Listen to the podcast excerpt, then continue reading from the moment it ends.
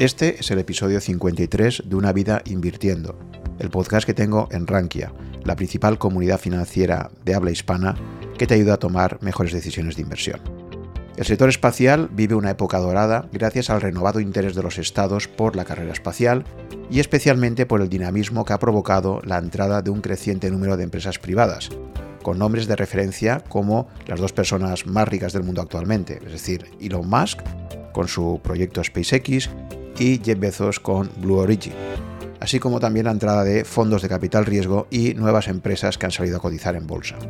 Eric Hernández es un usuario de Rankia nacido en Cuba que ha trabajado en España y desde hace 8 años en Estados Unidos. Eric es un apasionado del espacio desde su infancia y empezó a invertir gracias a la comunidad de Rankia hace ya más de 12 años. Tiene el blog Small is More en Rankia. En esta conversación repasamos los grandes retos espaciales a los que nos enfrentamos esta década, es decir, cómo mejorar la vida en la Tierra desde el espacio, el reto de la Luna, de volver a ella, y el reto de Marte, de poder llegar a ese primer planeta que podríamos llegar a colonizar en el futuro. En el episodio también analizamos siete segmentos de la industria espacial que están creando interesantes posibilidades de inversión y, en definitiva, profundizamos bastante en este apasionante ecosistema que está emergiendo. Espero que os resulte esta charla de interés. Hola Eric, ¿qué tal?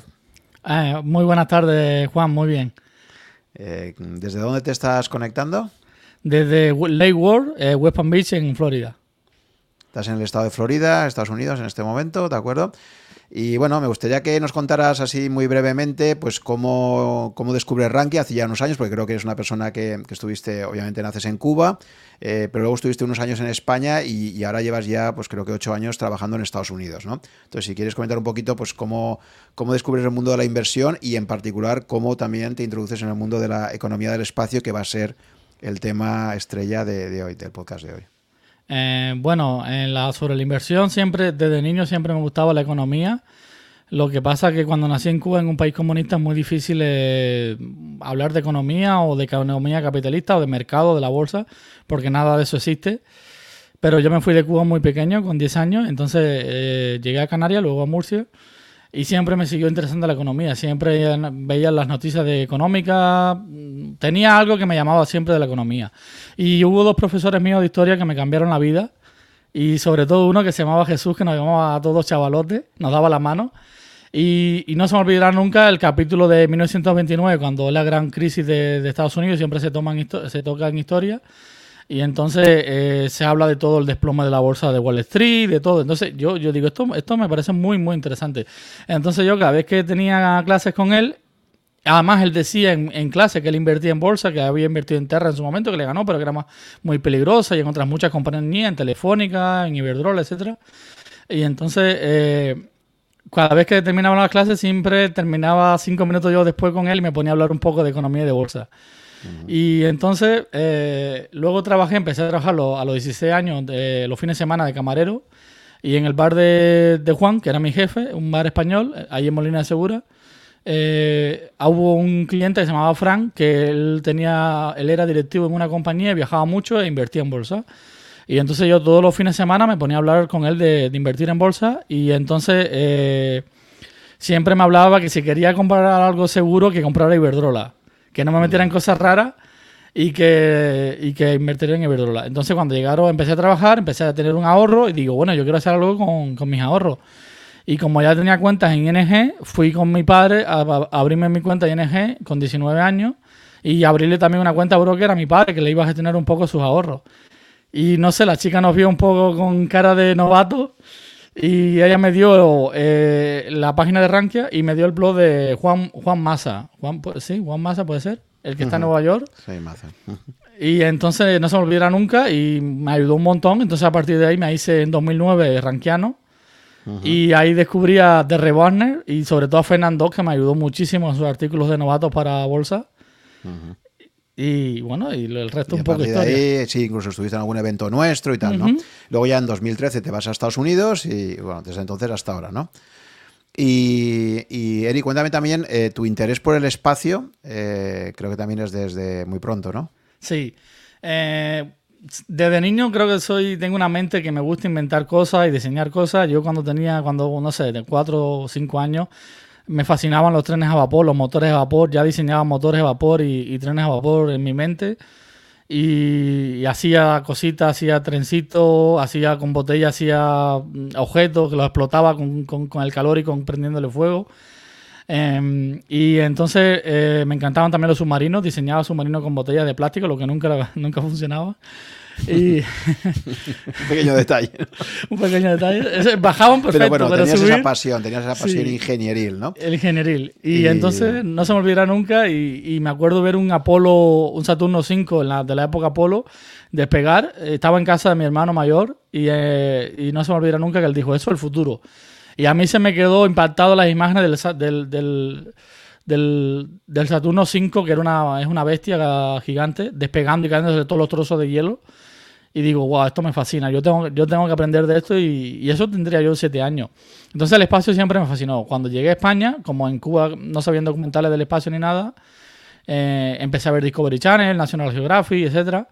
Y, bueno, me creía todo lo que decía eso, esos canales y me creía de verdad que en 2010, 2012 íbamos a estar ya en la Luna, que la NASA iba fue con la época en que en 2004 la NASA manda Opportunity y Spirit, los rovers a Marte, que fueron increíbles. Y entonces eh, me creía de verdad que la NASA decía que iban a estar en 2020 en Marte y yo decía, sí, sí, en 2020 vamos a estar en Marte. Y entonces desde siempre soñé con, con dedicarme al espacio y con, aprender, y con aprender mucho más del espacio. Entonces has reunido al final esas dos pasiones, ¿no? La de invertir y la de, la de la economía del espacio. Y ahora tienes un blog desde hace unos años en Rankia que se llama Small is More ¿de acuerdo? O sea, eh, lo pequeño es, más, ¿no? Y, bueno, pues ahí, ahí publicas muchísimos artículos relacionados eh, con la economía del espacio que os invito a, que leáis, porque son muy interesantes. Eh, en particular, estas últimas semanas, pues has publicado bastantes, ¿no? Y nada, el objeto del, del podcast de hoy es precisamente introducir este tema tan apasionante eh, sabéis que de vez en cuando destino algún podcast eh, y anteriormente he tocado, por ejemplo, inteligencia artificial. Pues hoy vamos a abordar este tema tan, tan apasionante y tan poco conocido, que es el de la economía del espacio que ha estado en los medios, como sabéis, en este último año 2021, pues creo que lo más famoso ha sido los tres primeros eh, vuelos orbitales que se han hecho en concepto de turismo espacial y ahí han entrado, pues bueno, pues esa lucha de egos entre un Elon Musk, eh, un Jeff Bezos o un Richard Branson. ¿no? Cada uno de ellos ha lanzado su propio proyecto. Ha habido incluso una pelea también por ver quién era primero y cada uno ha querido ser diferencial en algo. Y bueno, creo que ha sido a nivel de medios de comunicación pues lo que más ha trascendido. ¿no? Entonces parece que algunos de los billonarios más importantes del mundo, de hecho, pues Elon Musk ahora es el primero, si vemos la lista actualizada, y Jeff Bezos es el segundo, tenemos ahí a los dos principales billonarios en este momento pues compitiendo y creo que en esa guerra por entrar ahí recientemente también hay otros más que, se están introduciendo, ¿no? Estás sí, comentando que... Ahora mismo eh, eh, los dos últimos que han entrado es, Bill Gates, que ha entrado en Stoke Space Technology, ha entrado en la, ronda, la primera ronda de financiación de la compañía y es una compañía por un lanzador pequeño. Y los otros son Astra Space, que ha salido a cotizar, que también es una compañía de lanzadores de, carga al espacio, que ya está lanzando cohetes, ya, ya está funcionando, ya está operativa. Y tiene a Mark Benioff, el de, el, de la compañía Salesforce, el, el, fundador. Y tiene a Eric Smith, que es el, el, que fue COE durante tantos años de, de, Google y es, bueno, un genio de la inversión también. Entonces vemos cómo el sector está, como tú dices, on fire, ¿no? en tu blog. Eh, parece que es un sector muy caliente, efectivamente, que está trayendo grandes inversiones y que parece que a diferencia, por ejemplo, de Internet, de las startups típicas de Silicon Valley, eh, lo que parece claro es que todo lo que es espacio supone unas enormes inversiones, exige unas inversiones en, en capital muy grandes, ¿no? Entonces es un, es un tipo de modelo de negocio mucho más alejado de Internet, eh, de las empresas de Internet y probablemente mucho más cercano a lo que puede ser una farmacéutica o cualquier tipo de inversión que exige meter muchísimo dinero durante mucho tiempo, que asumes enormes riesgos y que luego, pues, estos proyectos no sabes luego nunca si te van a salir bien o no, ¿no? Tienes que estar ahí cruzando los dedos porque es todo, pues, mucha investigación y desarrollo, mucha inversión a largo plazo y, y cruzar los dedos, ¿no? De que las cosas funcionen. Entonces, eh, el objetivo del programa hoy es repasar por qué de repente en estos últimos años se ha, habido esa convergencia de intereses eh, hacia el espacio y para ello vamos a empezar estructurándolo viendo lo que serían los retos, los grandes retos a 10 años que se plantean desde la Tierra. Eh, y para ello lo hemos dividido básicamente pues en tres, eh, obviamente, pues en tres grandes, en tres grandes apartados. Primero, lo que sería el propio planeta Tierra y, todo lo que nos queda cerca, ¿de acuerdo? Luego ya el reto de la Luna, ¿por qué interesa volver a la Luna y convertirla en una base estable como una especie de portaaviones, como tú planteas a veces, ¿no? El portaaviones Luna. Y por último, el reto muchísimo más ambicioso, varios órdenes de magnitud más complejo, que es Marte, que sería el primer planeta que, bueno, pues ahí sobre todo Elon Musk es el que lleva defendiendo ya desde hace años, pues que deberíamos ser una especie interplanetaria, que tenemos una ventana de oportunidad para poder salir de la Tierra ahora que de momento no nos hemos autodestruido y su gran sueño pues sería que pudiéramos llegar a colonizar Marte y, ser la primera, pues eso, la primera especie conocida que es interplanetaria, ¿no? Entonces, si te parece, eh, Eric, vamos a empezar por, primero esos retos aspiracionales y luego ya entraremos a ver modelos de negocio, veremos ahora mismo pues todo ese ecosistema espacial, cómo se está organizando y qué oportunidades podríamos tener como inversores para, estar ahí. ¿no? Eh, si empezamos por el reto de la Tierra, que sería el primero, eh, coméntame cuáles son un poco las, las principales líneas de, de trabajo que hay en este momento que te parecen interesantes para por qué ahora mismo es tan interesante que alrededor de la Tierra eh, orbitalmente haya tantos proyectos eh, funcionando. ¿Y cuáles crees que se van a lanzar en estos próximos 10 años? Eh, bueno, lo, más importante fue que la administración en 2004 llega el accidente del Columbia y eso cambia un poco toda la industria espacial también un poco. Ya antes del 2004, en los 90, Bill Gates también fue uno de los pioneros que habló de una mega constelación espacial lo que al final no se dio, eh, los costes de lanzar tantos miles de satélites era, era imposible. Y entonces eh, el Shuttle era un lanzador muy caro, era una nave además que tenía que ser tripulada y además tenía ciertos peligros. Y digamos que la puntilla ya fue el, desastre del Columbia en 2004, que ya se confirmó que, que el Space Shuttle se iba a retirar. Y la cuestión era el año, al final se decidió que fuera el 2011. Entonces, eh, para la industria privada, que ya estaba surgiendo, había muchas compañías privadas. Eh, en el blog mío tengo un artículo sobre eso que hablo de la, eh, de la lucha entre SpaceX y, y, Blue Origin y cómo hubo muchas antecesoras a ellas dos. Y entonces, una de las más famosas era Kittler Aerospace y otra Armadillo, etcétera, pero ninguna llegó lejos. Incluso aunque tuvieron el apoyo de la NASA, gastaron cientos de millones y no llegaron muy lejos. Y entonces eh, lo que cambió todo fue el programa de Bush, de Bush hijo, eh, George Bush, eh, el programa COTS, que, es un programa que quería crear la primera nave de carga la ISS, la Estación Espacial Internacional. Y entonces eso se aprueba en 2006-2007 y SpaceX y Orbital Science, que luego con, fusionada con Orbital ATK y luego fue comprada por Norton Grumman, diseña las naves de cargas que fueron seleccionadas por la NASA y son las que tienen hoy en día los contratos. Y eso lo cambia todo. A partir de ahí se empieza a crear un, ecosistema eh, privado, espacial, y que cada vez más compañías empiezan a competir. Entonces. Eh, eso te iba a decir, o sea, es importante señalar, mm. señalar Es decir, que toda la carrera espacial hasta prácticamente la década pasada es básicamente mm, competencia de los gobiernos, ¿no? Pues fundamentalmente Estados Unidos, luego Unión Soviética reconvertida en Rusia, China que poco a poco se va a ir metiendo, ¿no? Ahora un poco de China, pero de repente lo que, lo que va a ser un poco el, que cambia el juego es que el sector privado, para ese tipo de inversiones tan enormes, eh, pues de repente decide que, que, se va a arriesgar a meterse ahí también, ¿no?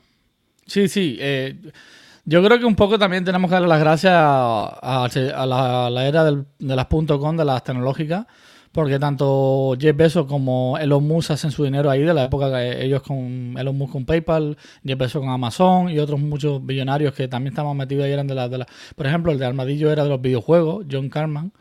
Y entonces muchos tecnológicos empezaron a tener dinero y todos soñaban con, con crear sus compañías espaciales. Entonces eh, Richard Branson, que bueno, no venía de las .com, pero venía también de era billonario. Y entonces, cuando sale el programa COS, todos intentaron competir por, ese programa, lo que solamente se lo llevó SpaceX y Orbital Science. Pero como se sabía que el, el Space Shuttle se iba a retirar, sabían, todo el mundo sabía que iba a haber un segundo programa que iba a ser el, el Crew Program, un programa tripulado para crear las naves tripuladas de Estados Unidos. Pero Estados Unidos iba a quedar sin, sin naves tripuladas para ir al espacio. Y compite, en ese programa compite luego Blue Origin, compite SpaceX, compite Boeing y compite Sierra, Nevada, Sierra Nevada Corporation. Y bueno, las ganadoras son Boeing y, y SpaceX. Sierra Nevada protesta con su pequeño Dream Chaser, que era como una especie de Space Shuttle pero en miniatura. Y entonces al final después de la protesta y de ir a juicio, le, conceden por lo menos eh, que, iba a llevar carga al espacio, le conceden un contrato de carga al espacio por, que ahora ya está, ya está en funcionamiento y que supuestamente este año ya cierra Nevada, que ahora cierra Space, que la parte espacial la han dividido, eh, ya, ya este año va a lanzar su pequeña nave espacial al espacio.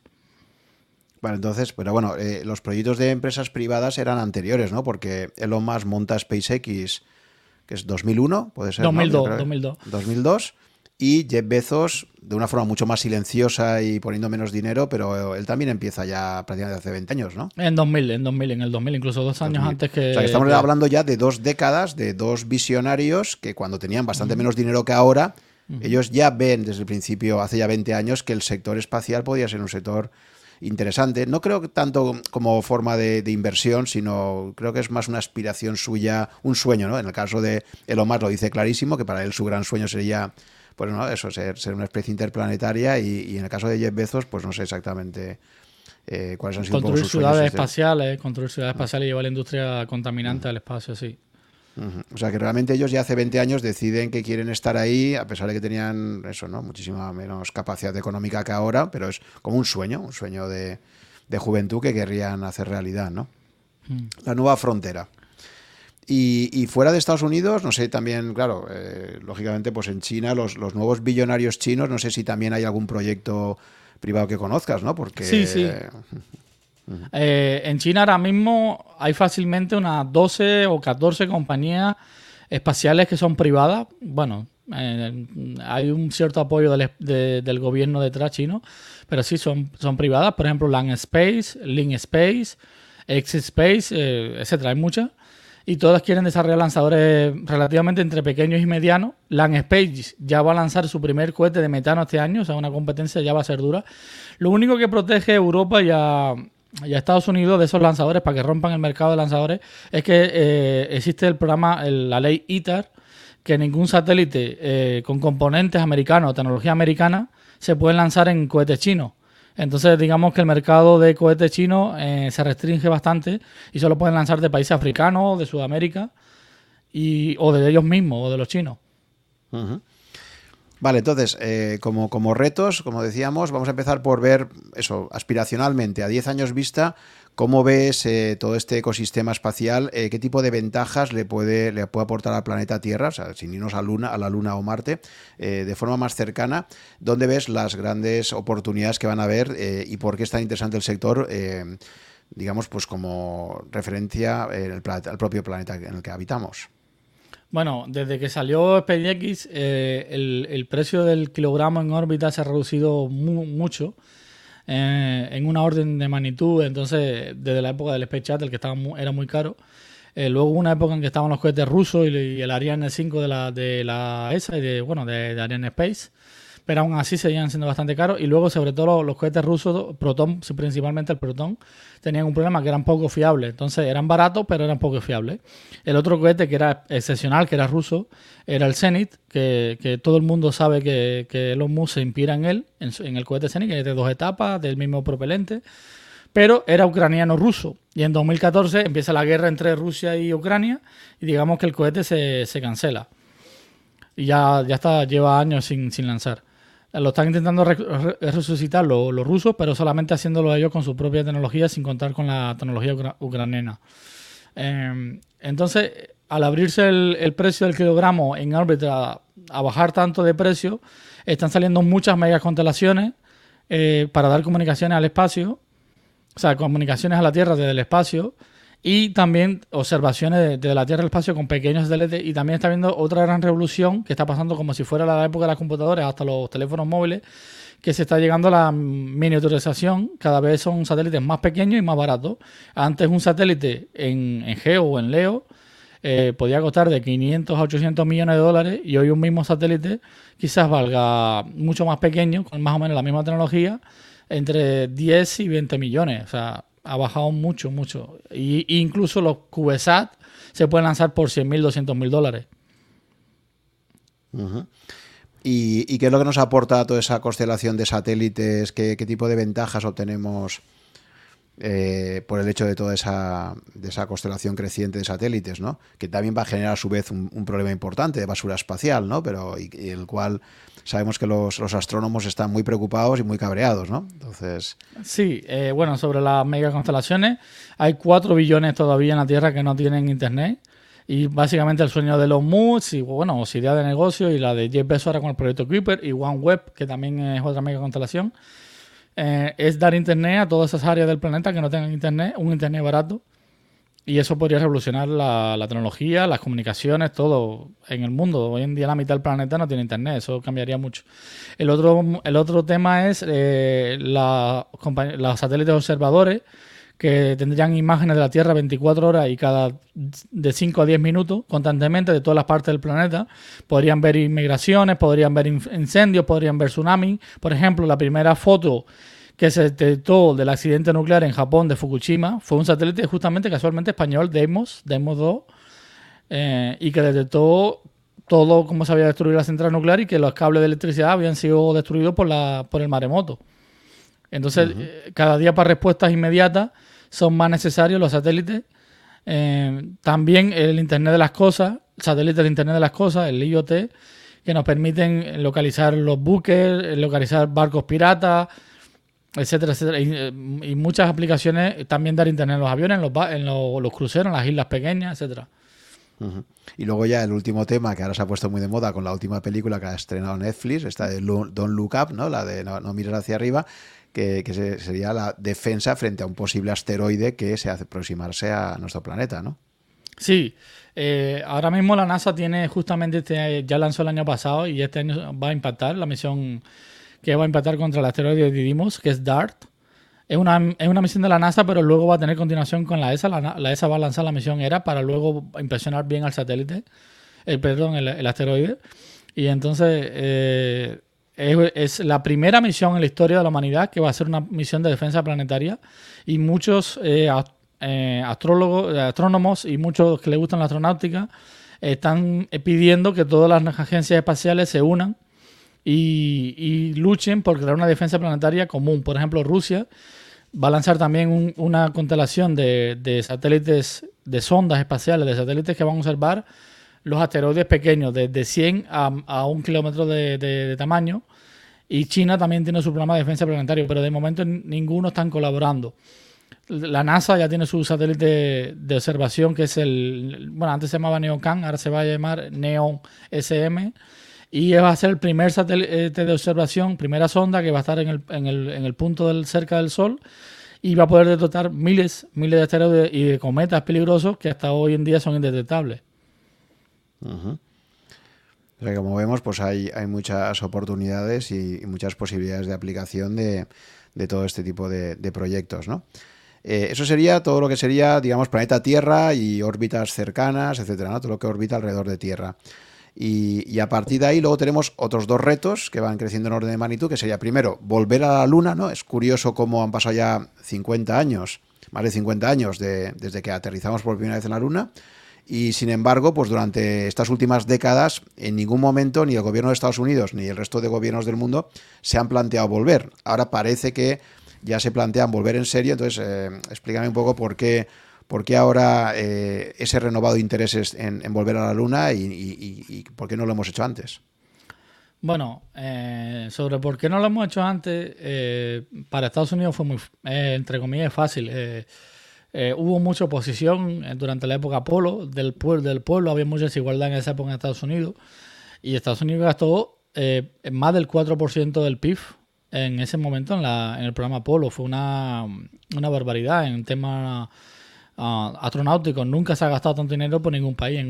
Y la URSS, que lo negó durante décadas que, que luchara por el programa lunar, también gastó una fortuna en su, en su programa lunar, que desgraciadamente para ellos lo dividieron en tres, en tres eh, programas lunares, compitiendo diferentes compañías espaciales, y fracasaron estrepitosamente, principalmente porque su, su cohete gigante, que era el N1, mm, lanzó cuatro veces y las cuatro veces fue un fracaso. También Korolev, que era el padre de la astronáutica rusa, había muerto en el 66 y a partir de ahí quedaron huérfanos. Em, y entonces hubo un renovado interés por la Luna en los 90 la Unión Soviética ya lo tenía todo, tenía su Buran, energía Buran, tenía un cohete pesado, tenía el, tenía el, el, Space Shuttle de ellos que era el Buran, que era mejor incluso porque era automático. Los cohetes laterales de, de energía eran líquidos, era mucho más seguro. Y ya tenían su estación preparada, que era la Mir-2, que iba a ser mucho más grande. Entonces el siguiente paso por la Unión Soviética, por supuesto, era, era ir a la Luna. Entonces Estados Unidos también dice que después de la estación Freedom, que se iba a llamar la estación americana y sus aliados, iba a ir a la Luna también. Desgraciadamente en el 90 se cae la Unión Soviética. La Unión Soviética eh, eh, oxida, o sea, se deja que se destruya la energía y el, y el burán, se destruyeron completamente en, en, en hangares y nunca se recuperó la, la, Rusia en los 20 años, nunca se ha recuperado todavía de eso, está ahora intentando poco a poco recuperarse. Y entonces Estados Unidos se quedó sin un competidor. Pero eso ha cambiado. Eh, desde el 2007 eh, China lanza su primera sonda espacial a la Luna, la Chang'e 1, era un, orbitador, y desde entonces ha lanzado cinco misiones, incluyendo la primera misión a la cara oculta de la Luna de recogida muestras que no lo había hecho nadie. Pero más allá de que haya competencia o no, está claro que si volvemos a la Luna es porque vemos que hay una rentabilidad y potencial, ¿no? Entonces, eh, ahora mismo, ¿cuál es el planteamiento de esta era Artemis, ¿no? Que se plantea la, NASA, creo, que ha llamado a este proyecto, ¿no? Eh, mm, la hermana de Apolo, sí. Entonces, eh, mm, ¿por qué ese renovado interés por la Luna? Que, ya digo, más allá que evidentemente Estados Unidos no ha tenido competencia hasta recientemente, pero tampoco veía claro que le generase ningún tipo de rentabilidad, ¿no? Volver allí. Bueno, varios motivos. Como digo, el precio del kilogramo órbita se ha reducido mucho. Eh, ellos están desarrollando, ya lo tienen listo, van a lanzarlo este año. O sea, la, la era Artemis empieza este año, afortunadamente para todos. El, el, cohete Space Launch System, que a ver, se ve como SLS, va a lanzarse este año con la nave Orión, que la llevan diseñando muchos años, una nave de espacio profundo. Ya están diseñando la estación en Gateway, que va a estar en la órbita lunar, o sea que va a ser un proyecto más seguro que la época Apolo, porque van a tener una estación en la órbita lunar que va a servir de emergencia y para que las naves lleguen hasta la estación lunar y de ahí bajen con los landers, con los aterrizadores lunares a la Luna. Y no va a ser una misión solamente Estados Unidos, eso también cambia. Participa la Agencia de Canadá, participa la Agencia de Europa, que es la ESA, y participa HATSA, que es la Agencia de Japón. Y además la NASA ha llegado a unos famosos acuerdos, se llaman los Artemis, Artemis Accord, que básicamente es invitando a todos los demás socios espaciales de la NASA y de Estados Unidos a que firmen sus acuerdos para ir a la Luna y explotar los minerales de la Luna y sobre todo el hielo lunar, que se sabe que hay mucho, sobre todo en los cráteres, en los cráteres de, oscuridad perpetua, en los polos, tanto en el polo sur como en el polo norte, y porque eh, la Luna es factible, está a tres días de distancia, está muy cerca, y es el siguiente paso. O sea, si queremos conquistar el sistema solar, eh, y, y, además la Luna también nos podría dar eh, materiales para crear estaciones solares aquí en la Tierra que ya la ESA, la ESA sacó hace muy pocos días un programa para empezar a, hacer estudios para una estación espacial solar aquí en, la órbita baja de la Tierra y la mejor idea es sacar los materiales de la Luna, no tenerlos que subir desde la Tierra. Y Estados Unidos, la NASA también está desarrollando las tecnologías, Estados Unidos está desarrollando los paneles solares y, y va a lanzar un satélite que va a lanzar ondas eh, electromagnéticas a la, Tierra. Eh, para mandar energía mediante láseres y mediante ondas. Entonces hay mucho futuro ahí, sobre todo si el petróleo sigue subiendo y el gas. Ya eso se planteó en los años 70. En los años 70, cuando el petróleo subió tanto, ya la NASA empezó a estudiar las estaciones solares en, órbita baja. Pero claro, se canceló todo porque el proyecto era muy caro. Pero si abrimos el camino a la, Luna, eh, eso sería muy factible. Y como digo, la Luna es, es, es algo realista, es la palabra.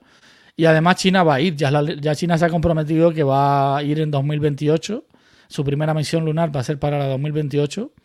Y ha dicho que en 2035 ya va a tener su base internacional en China, que por supuesto ya han aliado a, a, los rusos. Claro, ¿y cómo está el tema de los derechos de propiedad allí? Porque claro, yo entiendo que cuando tú llegas a la Luna, esto me recuerda un poco al Far West, ¿no? O sea, la conquista del oeste del siglo XIX, ¿no? En Estados Unidos. Es decir, entiendo que allí el primero que llega es, un poco, el primero que llega es, eso es suyo, ¿no? Entonces, una, curiosidad que tiene la Luna es que hay unos puntos que son muy estratégicos. O sea, si hablamos de, de, valor de los, de los terrenos, igual que en las grandes ciudades, pues está el, la zona centro, ¿no? El downtown, que, que, es lo que más vale. Pues ahí también podríamos decir que dentro de la Luna no todo el territorio es igual, sino que hay unos territorios mucho más estratégicos, ¿no? Con lo cual también los primeros que lleguen allí, pues digamos que eh, pueden coger precisamente aquellos territorios que pueden tener mucho más valor a futuro. ¿Cómo está el tema de, de los derechos y, y qué, cuáles son esos territorios que ahora mismo habría mayor interés por ser los primeros en colonizar, digamos?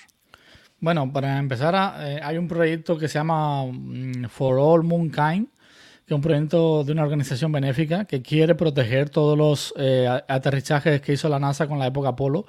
Quiere que se protejan y que ninguna nación se pueda acercar a ellos, se conviertan en museo futuro y de momento se respete y yo creo que nadie se va a acercar a ningún a, por ejemplo, a donde aterrizó el Apolo 11, nadie se va a, nadie se va a acercar y se convertirá en un museo futuro. Entonces, eso se quiere explotar para, para el futuro.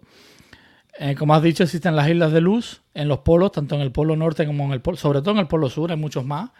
Y eh, la cuestión es quién llega primero. Yo he estado hablando con un, un abogado espacial en, en, un foro espacial que conozco y me estuvo diciendo que técnicamente eh, no hay propiedad infinita, o sea, no hay propiedad a largo plazo de ningún territorio en la Luna. Sin embargo, mientras los estés explotando, por ejemplo, estés explotando una mina de hielo en un cráter, en el cráter, por ejemplo, Shackleton, que es uno de los más grandes del Polo Sur, esa, esa mina y esa colonia que tengas ahí te pertenece, mientras tú sigas explotando eso y sigas invirtiendo ahí. Entonces los chinos, por ejemplo, si ya los americanos llegaron ahí, no se pueden instalar en esa zona, tienen que buscar otra zona. Y al revés también, si los chinos como parece, van a llegar quizás primero, no se sabe. Eh, pues ellos elegirán, por supuesto, el mejor, la mejor localización. Uh eh, ¿Cuánto territorio te parece ahí estratégico a conquistar, entre comillas? ¿no? ¿De cuánta superficie estamos hablando allí para...? Quizás mmm, de un 1% a un 2% de la superficie de la Luna. Muy uh -huh. poco, muy poco. O sea, lo, lo gordo, lo valioso es pequeño. Porque las islas de luz, eh, ¿qué es lo que les caracteriza? ¿Por, los hace, ¿Por qué los hace tan valiosas? Bueno, las islas de luz, como, como dice el nombre, son terrenos que están cerca de, lo, de los cráteres que, que tienen eh, oscuridad perpetua y donde ya se ha descubierto que hay hielo congelado ahí. La cuestión es, es ver cuántos regolitos, con cuántos regolitos está mezclado. Pero lo bueno es que en, esos, en esas crestas de esos cráteres hay luz perpetua por lo menos de 350 a 360 días al año, prácticamente todo el año. Entonces tendríamos energía prácticamente gratis para poder explotar esa, esos yacimientos de hielo y de otros minerales. Entonces la energía nuclear que de momento la NASA está estudiando no sería, que ya la NASA también ha probado hacer un reactor nuclear en la Luna, pero va a ir más a futuro. De momento para las primeras bases va a ser todo solar, entonces es muy estratégico tener eso, esos terrenos. Y la Luna es, es, digamos, así como Elon Musk parece que claramente está totalmente focalizado en Marte, la Luna parece que es algo que atrae más a Jeff Bezos y quizás a otros. Eh, o sea, digo, más allá de lo que son los gobiernos, eh, ¿qué proyectos o qué, o qué personas eh, se han mostrado especialmente interesadas en, la Luna y por qué? Bueno, desde la época de la NASA, los grandes científicos, todo el mundo decía que el siguiente paso era. Bueno, el, si el proyecto Apolo hubiese continuado, el siguiente paso hubiese sido hacer una base en la Luna. Desgraciadamente se canceló, eh, se canceló el proyecto Apolo por lo caro que era. Y entonces hubo varios ingenieros alemanes, por ejemplo, Kraft eh, eh, Enrique, Enrique, él era un visionario que él fue el que creó la etapa Stentar y, y, otros grandes proyectos espaciales, que, que, como un cohete nuclear que no se llevó a cabo. Eh, y él advocaba que, que, si la humanidad se iba a convertir en una especie multiplanetaria, Dios no hubiese dado una luna. Y bueno, la tenemos, y una muy grande y muy cerca con todos los materiales, todos los minerales y todo, todo lo que necesitamos para explorar el sistema solar. Entonces, ese, esa idea eh, ha, se ha, ha, cuajado, se ha inspirado mucha gente y Jeff Bezos es uno de los más, de los más creyentes. Entonces, Jeff Bezos cree que la luna es un, es un activo muy valioso, que la tenemos muy cerca. Recordemos que con propulsión química está solamente tres días y de momento lo único que tenemos propulsión química, la nuclear todavía se está estudiando. Eh, y entonces, la luna además tiene un problema para largo plazo si queremos vivir en la Luna, digamos como terraformar la Luna o vivir millones de personas en la Luna, pero que es perfecto para, como yo digo, hacerle un portaavión espacial y que tampoco es una idea mía, sino de, otros grandes científicos, que es que la Luna no tiene atmósfera. Entonces, al no tener atmósfera, eh, las, las catapultas magnéticas, que en inglés se llaman railgun, en la Tierra son casi imposibles de hacer para lanzar eh, cargas al espacio, porque la atmósfera es tan, pesada en la Tierra que destruye los proyectiles y por supuesto un ser humano lo mataría, la, la fuerza G lo destruiría. Sin embargo, la Luna es, es un vacío. Entonces, si tú creas, si tienes ya la infraestructura de una base lunar, tú puedes construir una catapulta magnética del tamaño que tú eh, quieras y entonces puedes lanzar grandes cargas a la órbita baja de la Tierra y sobre todo, por ejemplo, para Marte, que sería el siguiente paso de la, de la exploración espacial una vez que hayamos conquistado la Luna, por supuesto. Por eso hablas tú de la Luna como un portaaviones, ¿no? Sería como ahí la Segunda Guerra Mundial, Midway o todo esto, ¿sabes? Como una, un, espacio que tienes ahí que te sirve de base para desde ahí poder despegar, ¿no? Sí, bueno, y si hacemos una referencia histórica, Colón no fue a América ah, desde la península. Pasó primero por las Islas Canarias, que serían el portaaviones en este caso, eh, llenó los barcos de suministro, descansó la tripulación, etcétera, etcétera, y además era una latitud mejor para para ir a las Américas con mejores vientos, etcétera, y de ahí descubrió las Américas. Bueno, él iba para Asia, pero sí descubrió las Américas. Entonces, eh, eh, la Luna es perfecta. Es perfecta porque nos queda cerca. No hay que gastar mucha delta V, que se llama, que es el gasto energético que tienen que hacer los cohetes, las naves espaciales para ir hasta la Luna. Y entonces, si construimos una catapulta magnética, podríamos lanzar cientos, miles de personas al espacio, a Marte, y sobre todo cientos o miles y miles y miles de toneladas a Marte, a, a Calisto y sobre todo a, a, Ceres, que se cree que después de Marte el siguiente, el, siguiente objetivo que ha estado estudiando la NASA ha sido Ceres, que es el planeta enano en el sistema solar. Eh, y después de Calisto, que se dice que es la luna más, más perfecta de, Júpiter. Entonces tú, eh, tu apuesta personal para, para final de esta década, ¿cuántas misiones crees que habrán ya tripuladas a, la Luna? ¿Crees que va a ser ya al final de la década, puede haber ahí actividad o que... depende mucho, ¿no? También de cómo vaya la economía, como... Claro, esto ahora estamos en un momento de ebullición, pero claro, igual que... ¿Por qué el proyecto Apolo se acaba cancelando en los 70? Claro, cuando empiezan a haber problemas económicos muy serios para Estados Unidos, pues obviamente eso también es una de las causas que llevan a la, cancelación de ese proyecto. ¿no? Entonces, digamos que todos los proyectos espaciales, sobre todo de los gobiernos, son muy dependientes de la situación macroeconómica. ¿no? Lo bueno ahora del proyecto Artemis, como digo, es un proyecto internacional. No solamente participa Estados Unidos, participa Europa, que por cierto gasta mucho menos que la NASA. y ya, ya está subiendo en los últimos dos, tres años. Y ahora, ahora, llega la, eh, la reunión de los ministros europeos en 2022 y se va a subir el presupuesto. Y entonces eh, el año pasado se subió, que por cierto creo que fue en Sevilla, el año pasado, el anterior fue en Sevilla. Y entonces la ESA está ahora mismo sobre unos 7 mil millones de euros.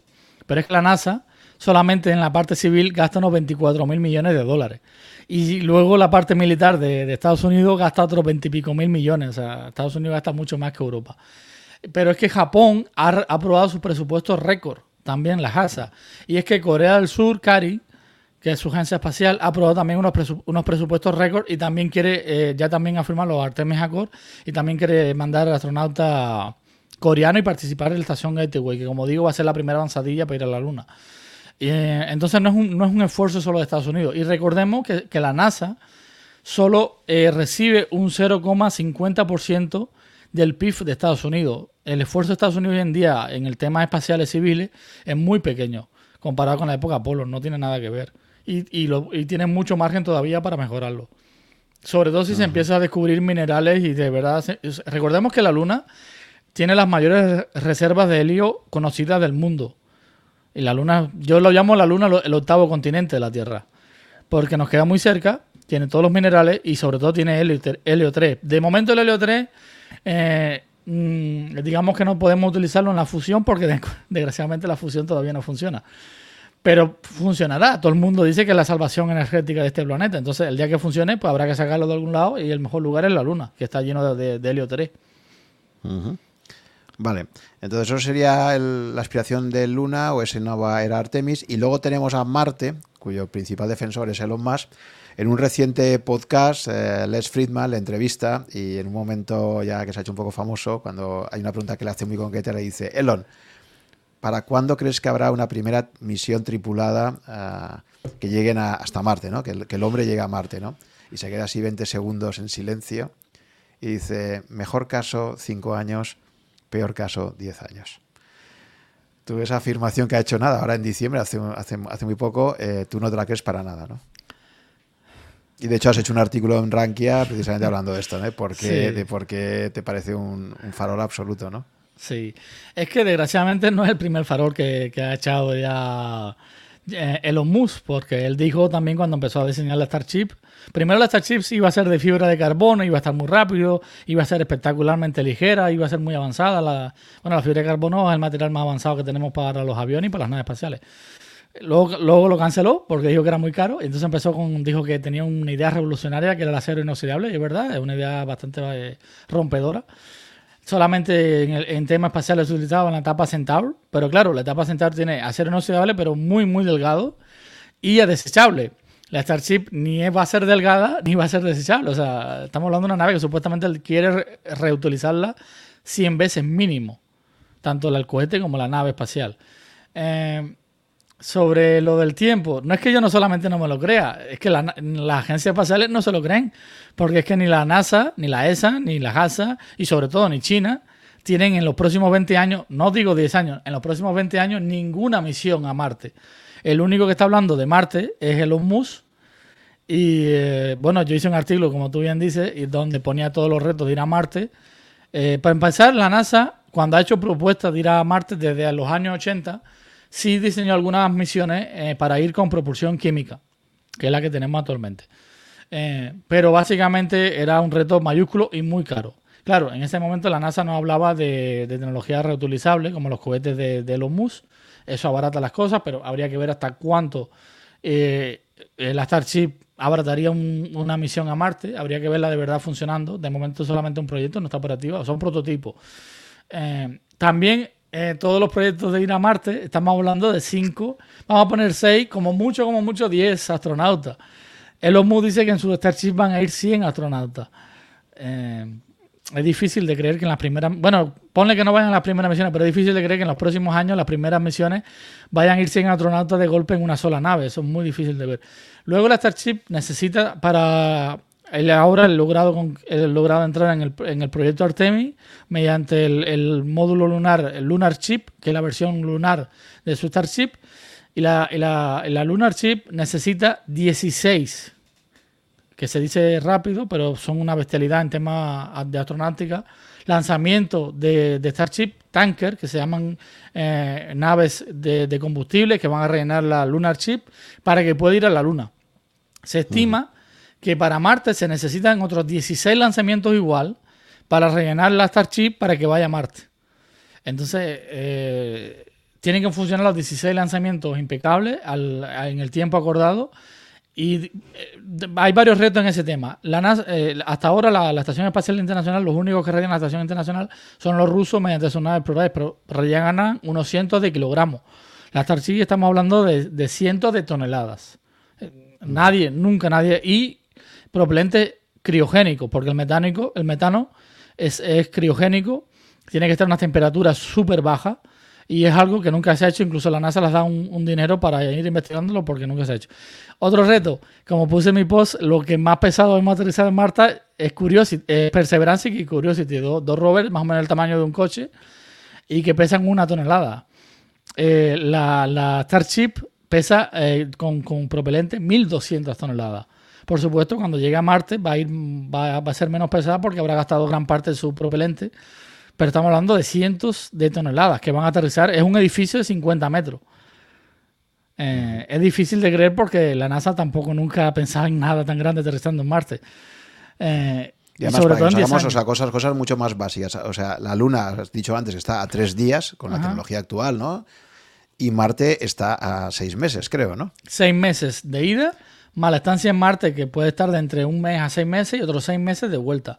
Por eso, eso es que la en las mejores condiciones que se dan cada dos años. Cada dos ¿no? años, sí. Solamente cada dos años, porque es cuando Marte se acerca a la Tierra cada dos años. Eh, o sea, el punto más cercano de Marte a la Tierra pasa cada dos años. Son las famosas ventanas de lanzamiento a Marte. Y estamos hablando de muchos meses. Eso lleva otro hándicap más, otro problema más. los astronautas pasan en la Estación Internacional seis meses máximo. Eh, han habido misiones más largas, como de, un, de un cosmonauta ruso que estuvo en la Mir, que estuvo 14 meses. No sabemos mucho cómo volvió, pero sí sabemos cómo volvió Scott Kelly, que estuvo un año en la Estación Internacional y mm, perdió eh, el nervio óptico, estaba dañado, eh, la piel la tenía muy irritada, pasó meses que no podía acostarse en las camas, mm, la, masa ósea muscular de, los, de, los, de, los, huesos estaba muy dañada, perdió masa muscular también. Y hicieron test de IQ que él había pasado muy bien antes de ir al espacio. Y cuando volvió, digamos que no lo pasó tan bien y, se, y está demostrado que se pierde un poco de inteligencia, ¿no? De pasar tanto tiempo en microgravedad. No es nada bueno pasar tanto tiempo. El ser humano no está diseñado para vivir en microgravedad. Claro, o sea que estamos hablando del reto es brutal porque incluso para encontrar astronautas que funcionen bien, o sea, son 18 meses de misión, ¿no? Entonces ahí pues, en fin, que se juntan muchísimas cosas y hablar de cinco años parece una absoluta locura. A mí me sigue sorprendiendo cómo, cómo él en un espacio público que queda grabado ha sido tan, tan taxativo, ¿no? ¿Cinco o diez? O sea, pum, no sé, es como está, acostumbrado a hacer retos de este tipo que nadie se cree, ¿no? Y como hasta ahora le han salido relativamente bien, pues bueno. Bueno, con la Tarsi no tanto, ¿eh? Porque con la Tarsi dijo que en 2021 prometió, cuando le estaban presionando a él de que para que él consiguiera el contrato de la, del Artemis, del aterrizador lunar, él dijo, él prometió que si no se lo daban, él le da igual, que él iba a poner una Lunar Chip en 2021 en la Luna. Y bueno, estamos en 2022 todavía no, ni tan siquiera despegado una Starship a la órbita. O sea, que lo ves muy, muy, muy complicado, ¿no? Tú, piensas más en un, en un, escenario de 20 años, ¿no? Por lo que leí en tu artículo. Yo pienso que en la década del 2040, a partir de la década del 2040, y según cómo nos vaya en la Luna, depende si las progresas en la Luna van bien. Desde luego hay mucho capital que quiere invertir en Marte, porque todo el mundo sabe que Marte es el siguiente paso después de la Luna. Pero yo veo para más bien casi finales de, de la década del 2040. 20, diría, diría de 24 a 30 años. ¿Qué, ¿Qué ventajas tiene Marte frente a la Luna? Eh, bueno, un poquito menos de radiación porque está más lejos del Sol. Tiene atmósfera, muy tenue, pero tiene atmósfera. Eh, de la atmósfera. un tercio de la Tierra, ¿no? Creo.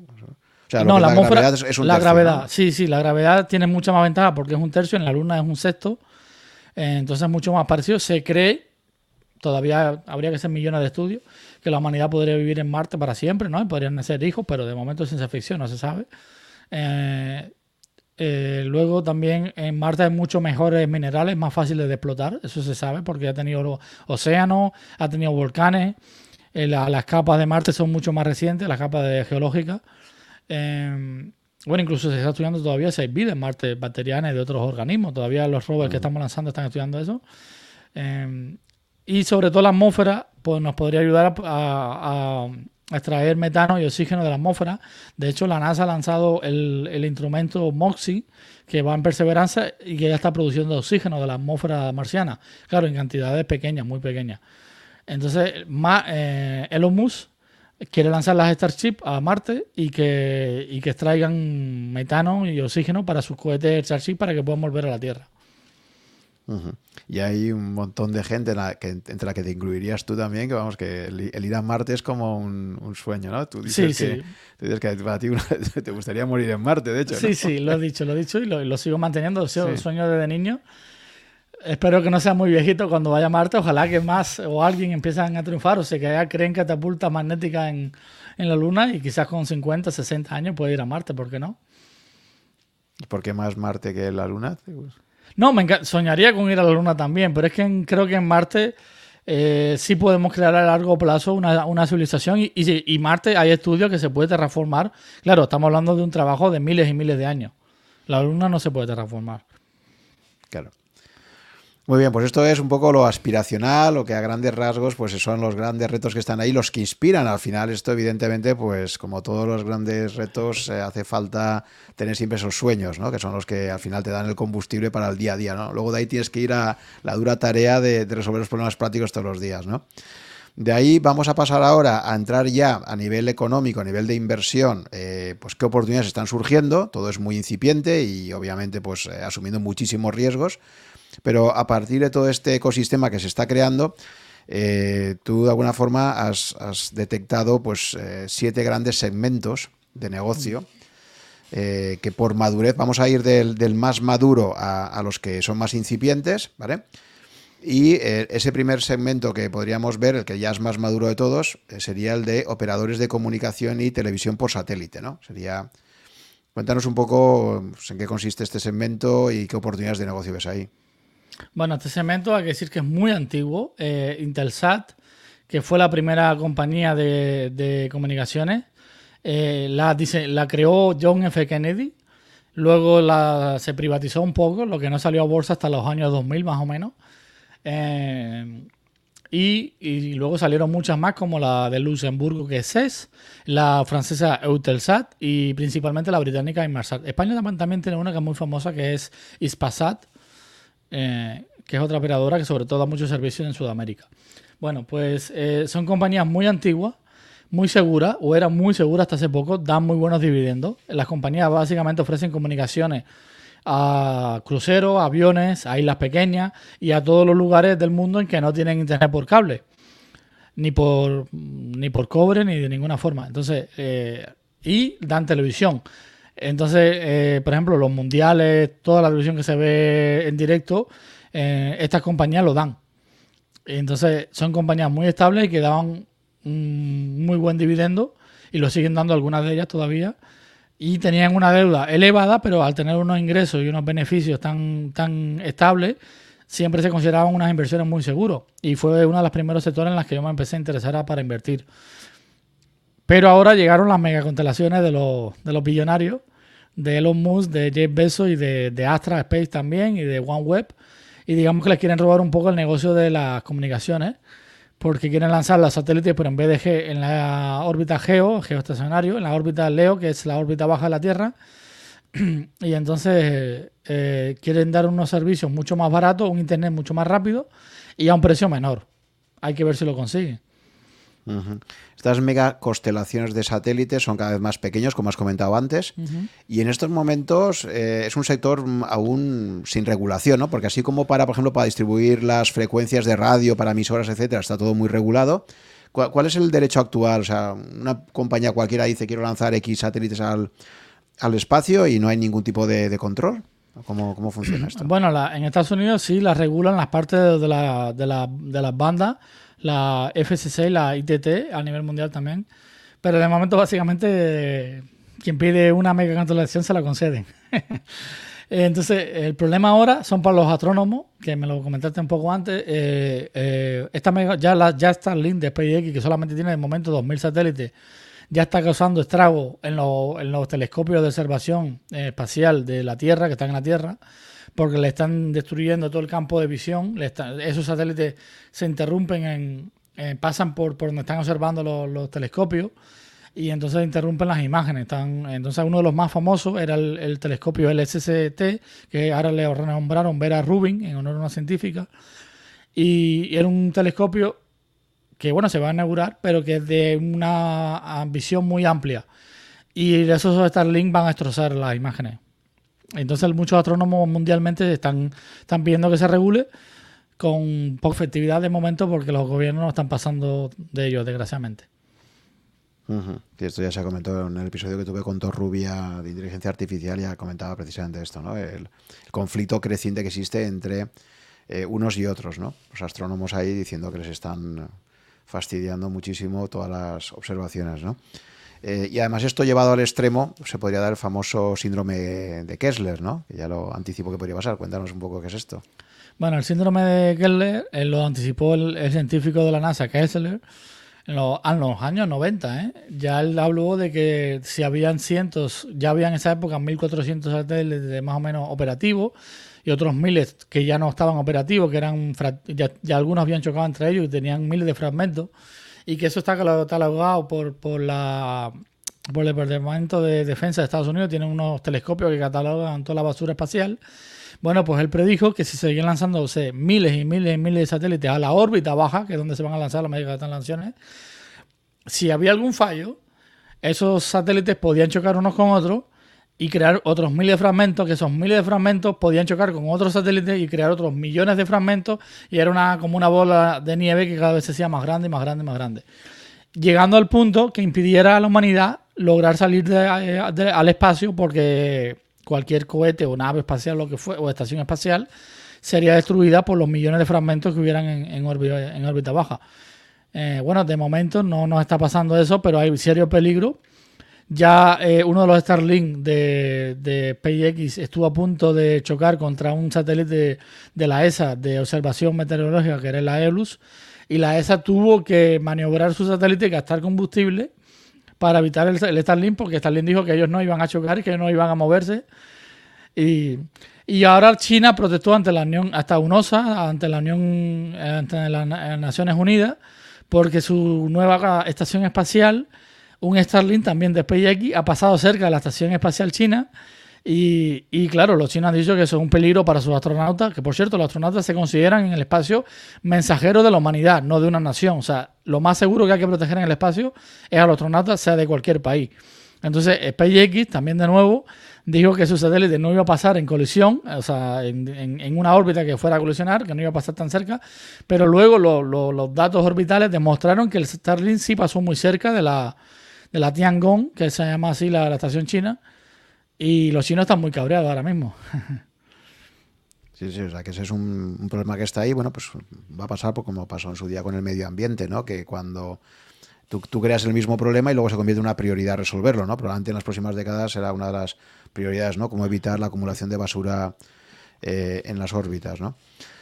Bueno, pues eso sería un primer, un primer eh, bloque de, compañías y de oportunidades de negocio que ya son bastante maduras, que están ahí y que mm, cómo, cómo, te estás aproximando tú un poco a ellas, ¿no? A la hora de invertir, eh, ¿cómo ves las oportunidades ahí? Bueno, yo ahora mismo he comprado recientemente acciones de Viasat, que era la compañía operadora número uno de Estados Unidos, que se comió, era más pequeña, se comió a Inmarsat, que era la tercera operadora más grande del mundo, que era británica. Y Inmarsat eh, tiene, entre Inmarsat y Viasat tienen 10 satélites geo en desarrollo para lanzar en los próximos 2-3 años. Eso es una cantidad enorme. Estamos hablando de los satélites de comunicaciones más avanzados del mundo, los tienen ellos, que van más rápido. Pero es que además Inmarsat, en respuesta un poco a estas megaconstelaciones, quiere lanzar su mini constelación para órbita baja, que se llama Orquesta, Orquestra, y, van a competir también en órbita baja.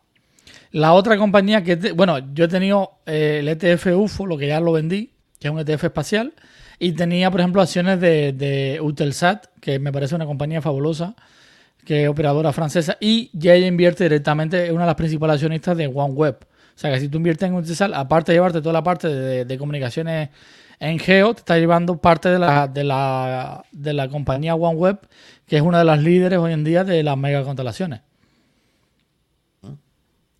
O sea que, es un sector um, con muchísimo potencial. Después, eh, un segundo segmento sería el de observadoras de la Tierra, ¿no? Hmm. Sí. Eh, la observadora de la Tierra, hay muchas compañías muy que llevan muchas décadas. Una de ellas es Massar Technology, que compró en su momento la división Digital Globe, que era la que tenía todos los satélites de, observación de la Tierra, y trabajan para el Pentágono y para la NRO, que es el Departamento de Observación de la Tierra de, Satélites Secretos de Estados Unidos. Em, entonces, ellos además de fabricar eh, muchos satélites comerciales y fabricar sondas espaciales para la NASA, también fabrican sus propios satélites de observación de la Tierra que tienen la tecnología más avanzada del mundo, que llegan hasta 30 centímetros cuadrados y ahora están encima diseñando eh, satélites, que es la nueva constelación que van a lanzar ya este año, que es la Legión, que además de esa misma resolución van a ser imágenes en 3D. Entonces, y, con, y están hablando también de tecnología SAR también, que sea que, es la nueva revolución en los, satélites de observación, que es una tecnología que permite ver a través de las nubes y a través de las tormentas y sobre todo de noche eh, imágenes de la Tierra. Es algo revolucionario. Y muy pocos países hasta, ahora tienen esta tecnología. Entonces, yo tengo acciones de Masar y, es una de las compañías que mejor resultado ha dado en los últimos años en bolsa. Eh, ahora, a Masar le ha salido una gran competencia con pequeñas compañías de observación de la Tierra como Planet Lab, eh, Black Sky, Satellogy, que es argentina, pero básicamente americana, eh, y algunas japonesas también que están saliendo. Entonces, eh, lo que quieren hacer es revolucionar la, tecnología de observación de la Tierra mediante CubeSat. En vez de crear satélites muy grandes, con gran resolución, crean muchos pequeños, miles pequeños, que tomen imágenes constantemente. Tienen menos resolución, pero, pero mucho más constante. Es un sector. Eh, y, ahí, y ahí el modelo de negocio, ¿a quién le venden, a quién le venden esas imágenes? Por ejemplo, eh, el Enor que pertenece al grupo eh, el Enor de España, fue la primera compañía española que fabricó dos satélites privados, el Demos 1 y el Demos 2. Y ellos, por ejemplo, le vendían a Estados Unidos, ellos decían que le vendían hielo a los esquimales, le vendían eh, ellos tenían un contrato con el Departamento de Agricultura de Estados Unidos y le vendían todas las imágenes de la agricultura, de, todos los campos de agricultura de Estados Unidos al Departamento de Estados Unidos de, Agricultura con sus satélites, siendo una compañía española, teniendo el americano un montón de compañías de observación. Entonces, pues eh, eh, eso es uno de los, de los campos, otro de los campos para los desastres medioambientales, que los gobiernos son los, que compran esas imágenes, y principalmente para los departamentos de defensa de todos los países el principal consumidor, por supuesto, de Estados Unidos con el Pentágono y con la, USAF, que es la, división espacial de, Estados Unidos. Ahora mismo se han, creado la Space Force. Entonces, eh, eh, ellos son los principales consumidores, ellos tienen los mejores satélites de observación de la Tierra, los más, los más eh, avanzados, pero aún así necesitan un satélite extra de compañía privada para ver cosas que no, no les da tiempo a ver. Necesitan más, más miles, muchas más miles de imágenes de todos los puntos de la Tierra y sobre todo de los países enemigos. Vale. Luego un tercer segmento de mercado sería los fabricantes de satélites, ¿no? De estaciones espaciales y sondas espaciales también. Sí. Ahí entra Maxar, de nuevo, que es una de las principales fabricantes de satélites y sondas espaciales, pero también entran las grandes compañías de, que eh, estamos hablando de los sectores más antiguos también. Entra Airbus, entra Boeing, Lockheed Martin, eh, OHBSE, por ejemplo, que es alemana, que es una de las compañías espaciales más grandes, es la que construye los, satélites Galileo, de, que son los satélites de GPS de Europa, que es una nueva constelación que ha creado la Comisión Europea, la ESA. Eh, entonces, estas compañías fabricantes no solamente construyen satélites para órbita baja de comunicaciones, de observación y de, GPS, sino que construyen sondas para las agencias espaciales y, construyen naves y construyen estaciones espaciales. Por ejemplo, Maxar ah, es la que está construyendo el, módulo PPE, que es un módulo de propulsión energética para la estación Gateway. Y, y, y Norton Grumman está construyendo el módulo HALO, también para la estación Gateway, que es donde van a vivir los primeros astronautas. Y tal es Alenia Space, que es italiano-francesa, es la que construye todas las carcasas de, de todos los módulos espaciales. Tiene como el monopolio en ese sector. Y luego también están los fabricantes de motores, ¿no? Que has comentado. Eh, sí, eh, era la, más grande, que era Aerojet Rocketdyne, que lleva construyendo motores espaciales tanto para cohetes, naves espaciales, satélites, sondas, desde los años 50 y ahora sí era una presa, era una presa apetecible. Que por cierto, Alejandro eh, eh, Esteverans, eh, Magno para los antiguos en Rankia, escribió sobre ella hace muchos años. Y eh, Lockheed Martin la vio muy apetecible y se la ha comido. Mi opinión, Aerojet en motores ya de cohete está perdiendo un poco el terreno porque, por ejemplo, Blue Origin le ganó el contrato contra ULA y con su motor BE4. Pero, pero tienen un motor revolucionario, en mi opinión, que es iónico, que es el X3, que nos podría llevar a Marte quizás en un mes con tecnología nuclear. Eso sí que sería un cambio. al final va a tener razón Elon Musk, ¿eh? Al final. Sí, pero no es con su tecnología. bueno, pues la comprará. Si, si surge algo. Se le pues darán todo lo que es Marte, me parece. Ya, ya, ya. Vale, eso sería un tercer segmento de mercado donde básicamente ahí la propuesta de valor es eso, ¿no? El, contribuir a fabricar todos los satélites, estaciones espaciales, sondas espaciales, etcétera, ¿no? Luego estaría el segmento de cohetes lanzadores, ¿no? Porque al final todos estos materiales que van al espacio pues necesitan un cohete que, que supere la gravedad, ¿no? Para salir. Sí, eh, desgraciadamente los lanzadores hasta hace pocos años ninguna cotizaba en bolsa, solamente existía ULA que es una joint venture, una compañía em, donde eh, Boeing y Lockheed Martin son, los, son las compañías madre y padre de, ULA, United Launch Alliance. Y en Europa existe eh, lo mismo, que es Ariane Space, que básicamente es una compañía que pertenece a Airbus y a Safran. Luego los Estados miembros de la, Unión Europea tienen un, porcentaje de las acciones, pero básicamente pertenecen a Airbus y a Safran. Esas eran las dos compañías más grandes privadas. En, Rusia tienen ahora la, han creado la corporación Roscomo, porque Roscomo es una agencia espacial, la veo una corporación, y, entonces tienen su división Glascosmo, que es una compañía privada, pero no cotiza, que lanza los cohetes Proton, los Soyuz, etc. Y eh, en Estados Unidos está SpaceX, que tampoco cotiza, que es de los MU, y, y, Blue Origin, que va a lanzar. Pero entonces la única que cotizaba era Avio, Avio Spa, que es italiana, que es la que diseña los cohetes Vega para la ESA, que son cohetes de sólido, y que ahora están diseñando el Vega, Vega Evolution C, que eh, va a ser revolucionario y va a tener mucho mercado ahora para los pequeños satélites. Va a ser un gran competidor en ese segmento. Y entonces empiezan a salir, la, época privada empieza a, emerger, a expandirse. Y ahora existe Rocket Lab, que es de unos fundadores neozelandeses que se fueron a California, por supuesto, y llevaron su compañía Rocket Lab a Estados Unidos. Y entonces ya, está, ya es una de las compañías pioneras y que ya lleva como 22 lanzamientos al espacio, ya está establecida. Y incluso están creando el cohete Neutron, que es un cohete ya que va a competir al Falcon 9 de SpaceX, ya no, y es reutilizable, no es para tomarse la broma. Eh, y luego está Astra Space, que como hemos dicho es de Mark Benioff y Derek Smith de, Google, eh, que tiene su propia mega constelación y además va a diseñar, quieren crear como el modelo T de los cohetes con el Astra Rocket, que va a ser un cohete que ellos quieren lanzarlo uno por día en 2025, un cohete por día. Ahí realmente la gran revolución ha sido el cohete reutilizable, ¿no? Esto hay que, hay que darle la paternidad. Bueno, ha estado ahí. Creo que Jeff Bezos al final se le adelantó un poquito, ¿no? un mes, un mes se le adelantó con el New Shepard, pero fue en viaje suborbital, sí. Entonces realmente, pero bueno, o sea que, la idea no ha sido únicamente de los más, ¿no? Sino que no, no, la idea ya la tenía la NASA en los años 50 y en los 90 ya hubo muchas compañías espaciales que intentaron. Una de las más famosas era Rocketary Aerospace, que era iban a bajar el cohete como un helicóptero que iba a tener unas aspas arriba fracasó. Kistler Aerospace levantó un, mil millones de dólares y fracasó, incluso teniendo el apoyo de la NASA. Eh, Armadillo, hay muchas más, hay muchas más que fracasaron. ¿Y cuáles han sido los factores que han permitido que esta vez sí que funcionase en estos dos años? Eh, bueno, principalmente que SpaceX llegó en el momento justo. Tenía tres genios, como en mi opinión son Chowell, Gene Chowell, la presidenta, la COE, eh, Tom Muller, que en mi opinión es el mejor ingeniero espacial que ha tenido este siglo XXI de momento, el que creó todos sus motores de SpaceX, exceptando el rato que lo empezó, pero lo dejó. Y ahí es donde está teniendo problemas ahora SpaceX para la Starship. Y, y, Hans Konneman, que es, era el encargado de fiabilidad, y los Raptor, o sea, los, Falcon 9 llevan 100 lanzamientos siendo un éxito y llevan como 80 cohetes eh, recuperados siendo un éxito seguido. O sea, es increíble.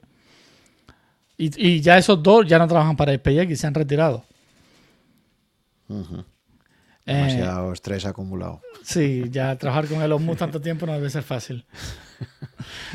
Entonces eso, estamos ahí con todo un nuevo ecosistema de cohetes, eh, con muchísimas mejoras tecnológicas y sobre todo ese concepto clave de la reutilización, ¿no? que es lo que permite abaratar costes. ¿no? si cada vez que tiras un cohete lo pierdes, pues el coste es enorme. ¿no? Bueno, aunque aquí la nota discordante es Astra Space, que de la que hablamos de, de Mark Benioff y de Eric Smith, que, lo lleva Chris Kem, el COE Chris Kem, el fundador. Eh, ellos no quieren, de momento han dicho que de momento han dicho que no quieren diseñar cohetes reutilizables. Sus cohetes básicamente lo que quieren es hacerlo súper, súper barato y lo están consiguiendo y que tenga mucha fiabilidad. Ellos quieren lanzar eh, miles de, de, bueno, por lo menos 325 cohetes en un año. Eh, algo impresionante. Y quieren, eh, y quieren después del Astra Rocket, quieren diseñar un cohete aún más grande que también sea desechable y que se lance por ciento de, cohetes al año. Vamos a ver cómo le va.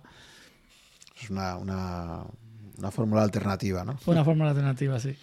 Vale, luego entraríamos en el turismo suborbital, que es el que se ha hecho tan popular o tan famoso este último año, ¿no? Con la pelea ahí entre Bezos, Richard Branson y, Elon Musk por ver quién enviaba a sus primeros turistas al espacio, ¿no?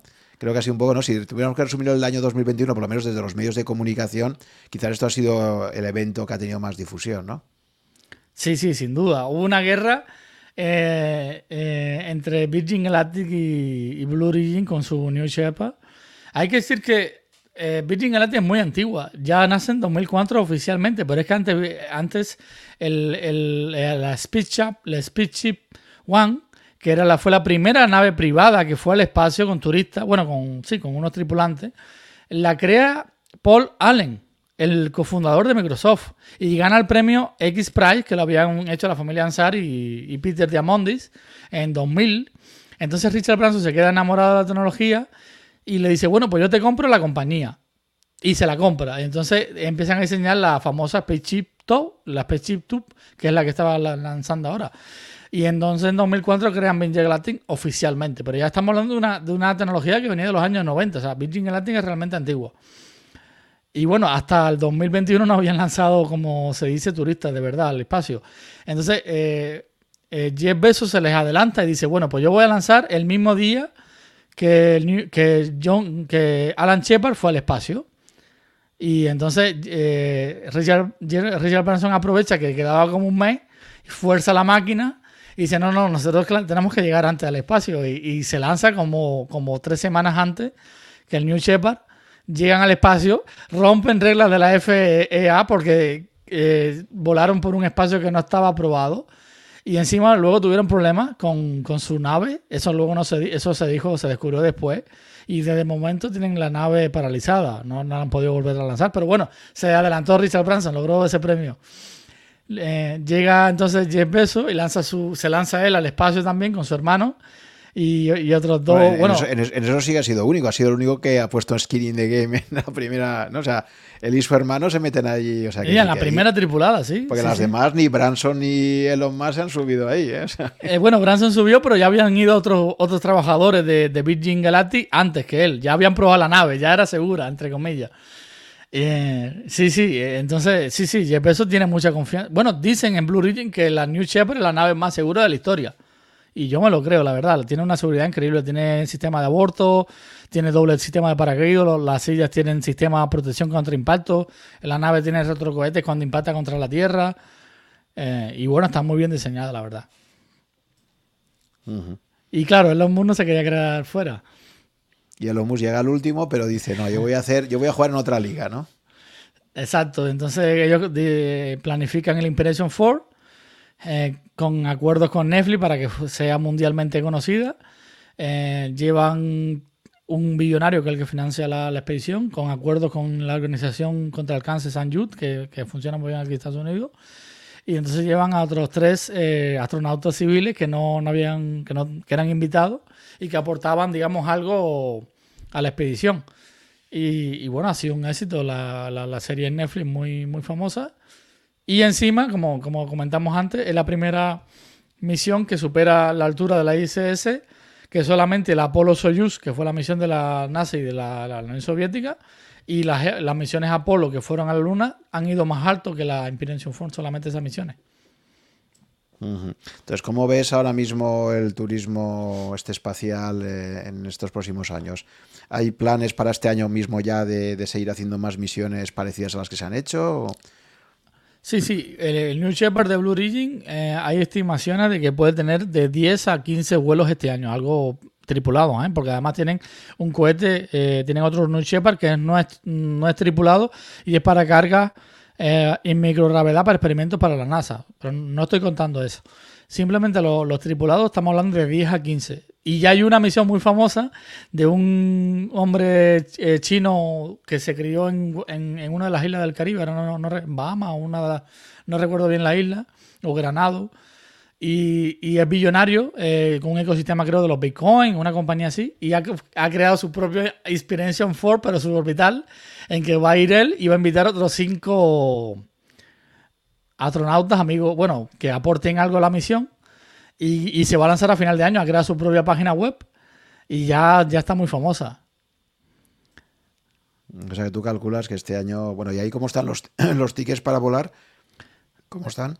En el New Shepard se cree que valen 500 mil dólares de momento, aunque se cree que mm. pueden bajar mucho más. No se sabe, no son públicos. Los de New Shepard no. Los de, lo de Virgin Galactic eh, los vendían por 250 mil dólares, pero ante la demanda tan grande que tienen, los han subido a 470 mil dólares. Y se va a lanzar uno tripulado a final de año. Igual es el, la anécdota esa que se contaba en Twitter de, de, uno que tenía había comprado un billete que le costaba 30 millones de dólares y luego dice que no puede ir porque le, coincide con, dice, decía, esto, esto sí que es tener nivel económico. dice, no voy a poder viajar porque me coincide con otro evento. Dice, pero ¿qué, ¿qué, clase de persona paga 30 millones de ticket y luego dice que no puede viajar porque se dice de otra cosa, ¿no? Bueno, ese mismo es el que tiene la misión aeroespacial para ir a final de año con su que su Inspiration 4 por en plan New Shepard. Eh, básicamente él quería ir a con, con Jeff Bezos, básicamente, y por eso pagó como 30 millones para ir él. Pero al final parece que la gente se le complicó y no pudo ir. Ya, ya, ya. Bueno, entonces tú crees que esto del turismo suborbital... Eh, tiene mucho futuro. Tiene, mucho, futuro, porque hay mucha, hay, mucha gente, ¿no? Hay mucha gente que quiere, que quiere ya experimentar eso, ¿no? Lo que pasa es que Virgin Galactic no sé si va a ser la compañía que domine ese futuro. Parece que el New Shepard le está comiendo terreno. Y por cierto, China está desarrollando un, una, hay una compañía china privada que está desarrollando su propio New Shepard versión china. y otro también compañía china que también está desarrollando una nave espacial eh, que vaya al espacio también en plan como Virgin Galactic, pero mediante un cohete, no mediante un avión. O sea, una versión más segura.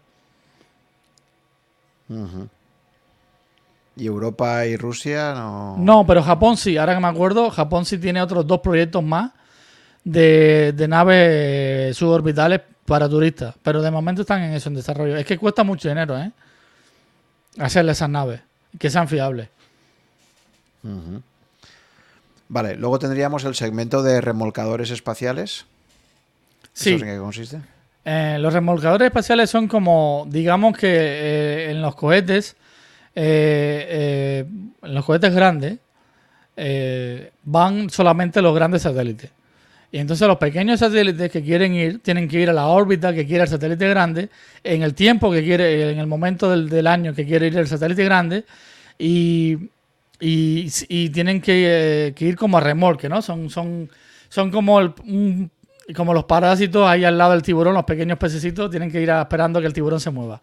Entonces, de ahí surgen las pequeñas compañías de lanzadores pequeños como Rocket Lab, como Astra Space, etc.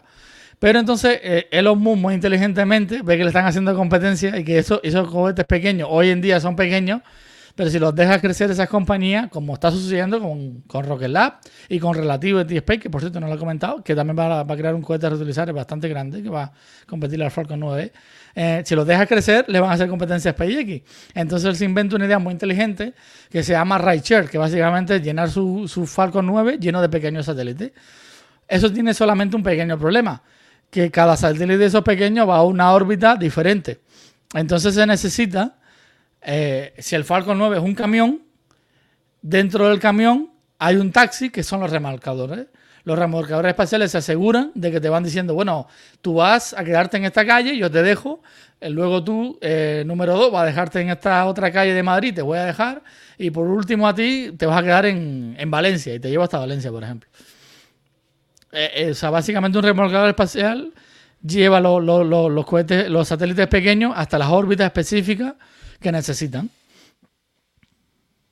Y ahí eh, ahora mismo hay algunas empresas ya introducidas en este Sí, sí, hay una muy famosa que es Exolaunch, que es alemana, que es una de las más veteranas. Luego está una italiana que tiene muy inversores potentes detrás, que es de Orbit. Eh, otra americana que es Spacefly, que es muy grande, ha lanzado muchos satélites al espacio. Y, bueno, está eh, los rusos también tienen sus propios remolcadores. Y por supuesto, bueno, por cierto, Jeff está creando su propio remolcador, lo que de momento es un proyecto secreto. Eh, y, entonces la última es Momento Space, que tiene la, novedad que sus motores son a través del agua. Algo con mucho futuro si empezamos a explotar el agua en la Luna o de los asteroides. Entonces, eh, ya cotiza en bolsa. Es la única remolcadora espacial que cotiza en bolsa. De momento le ha ido bastante mal, la verdad. Pero, pero porque no han lanzado un, un remolcador de momento que haya triunfado en una misión. Pero este año ya tienen tres misiones oficiales las tres, si no me equivoco, van con SpaceX, o por lo menos dos van con, van con SpaceX seguro. Eh, y ya en Momento Space, el mando lo han tomado los militares de Estados Unidos. El, que fue el fundador de Momento Space ha sido retirado porque era ruso y por temas de seguridad le, pidieron que saliera de, las acciones. Eh, entonces es una compañía con mucho potencial futuro porque además para lanzar grandes cargas a la Luna y sobre todo a Marte, que queda seis meses, la tecnología va a ser mediante remolcadores y yendo de forma pasiva, en órbitas lentas. Y ya el último segmento que está emergiendo serían compañías espaciales con negocios disruptivos, ¿no? Con cosas completamente nuevas, ¿no? Ahí, ahí, ahí que hay. Eh, bueno, una de las más que me gusta a mí es eSpace, que es japonesa, que básicamente ya tiene este año, ya tiene como cuatro misiones aprobadas y financiadas, y ya este año va a ir a la Luna a lanzar su lander y van a empezar a, van a lanzar un pequeño rover ahí japonés que se llama Hakuto, eh, y van a empezar a, a explorar cómo la tecnología que tienen ellos para empezar a minar el hielo de la, de la Luna para dárselo a la ESA y por supuesto a la NASA. Eh, y claro, para la futura, la, futura base de la, de la, NASA que se llama Artemis Becan, que ya es oficial. O sea, falta construirla nada más, pero es un proyecto oficial. Entonces, eh, la otra que me encanta es. Pero entonces, ¿tú crees que el hielo de la Luna se va a pagar bien? Muy bien. Para hacerte gin tonics allí. Sí, sí, sí. No, es que imagínate, llevar una botellita de agua a la Luna cuesta miles de dólares. Si los traes de la luna, por muy caro que te, imagínate, te cuesta una botella de agua a 500 dólares. Sigue siendo 9.500 dólares más barato. es eh, curioso, es verdad que históricamente recuerda la época donde la nieve era un gran activo, donde tenías nieve y había gente que se dedicaba a recolectar nieve y luego la, la vendía como hielo y era todo un negocio, vamos. Sí, sí, la Edad Media se hacía para los reyes y para los aristócratas. Por aquí sería un poco lo mismo, pero en la luna, ¿no? Mm. Y luego, bueno, todo, todo, el sector de minería en general espacial es muy interesante, ¿no? Ahí están también, bueno, creo que hay un asteroide, ¿no? El, el Psique, creo, ¿no? Que, que, se cree que tiene, pues, una cantidad de minerales que en la Tierra se paga muchísimo, que podría ser algo también muy interesante, ¿no? Sí, sí que es el... Es un núcleo, núcleo planetario eh, más grande que hay en el sistema solar y ya este año se va a lanzar la misión Psique, que va a, explorar el, eh, el, asteroide Sigue y está lleno de platino, de oro y de hierro y de titanio y entonces se cree que vale billones y trillones eh, y podría cambiar la economía de la Tierra. Hmm.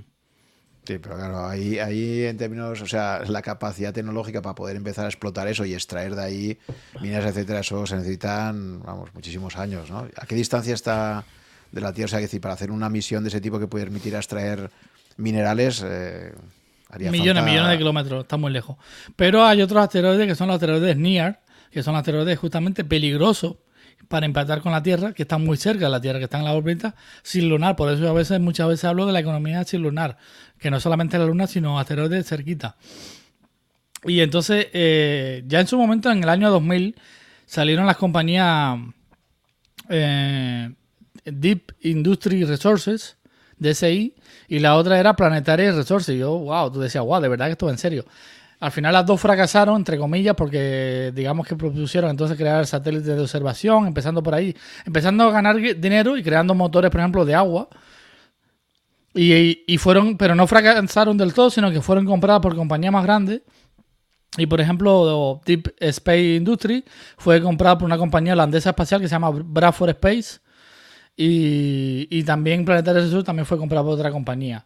Entonces, eh, eh, Elon, eh, perdón, es uno de los que quiere, eh, y ULA, por cierto, de Lockheed Martin y, Boeing, tienen dentro de sus planes crear la economía sin lunar para los próximos 30 años, que haya mil personas en el espacio trabajando, y yo me lo creo, eso sí me lo creo, ya en explorando los, asteroides cercanos y entonces trayendo tanto el hielo como el titanio, el oro, todo lo que se encuentre y llevándolo aquí a la órbita baja de la Tierra.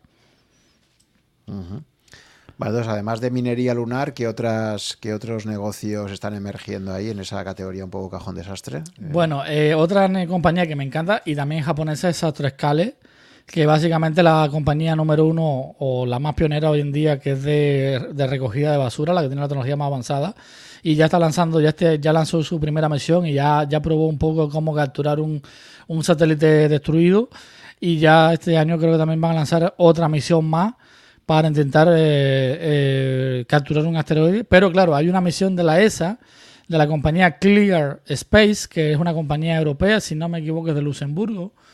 Y que Luxemburgo, por cierto, es uno de los países que más está apostando por el espacio. Ojito con eso. Y entonces. Eh, también me decías otro país aún más increíble, porque Luxemburgo es un país muy pequeño, pero, pero muy rico, ¿no? Pero hay un país africano.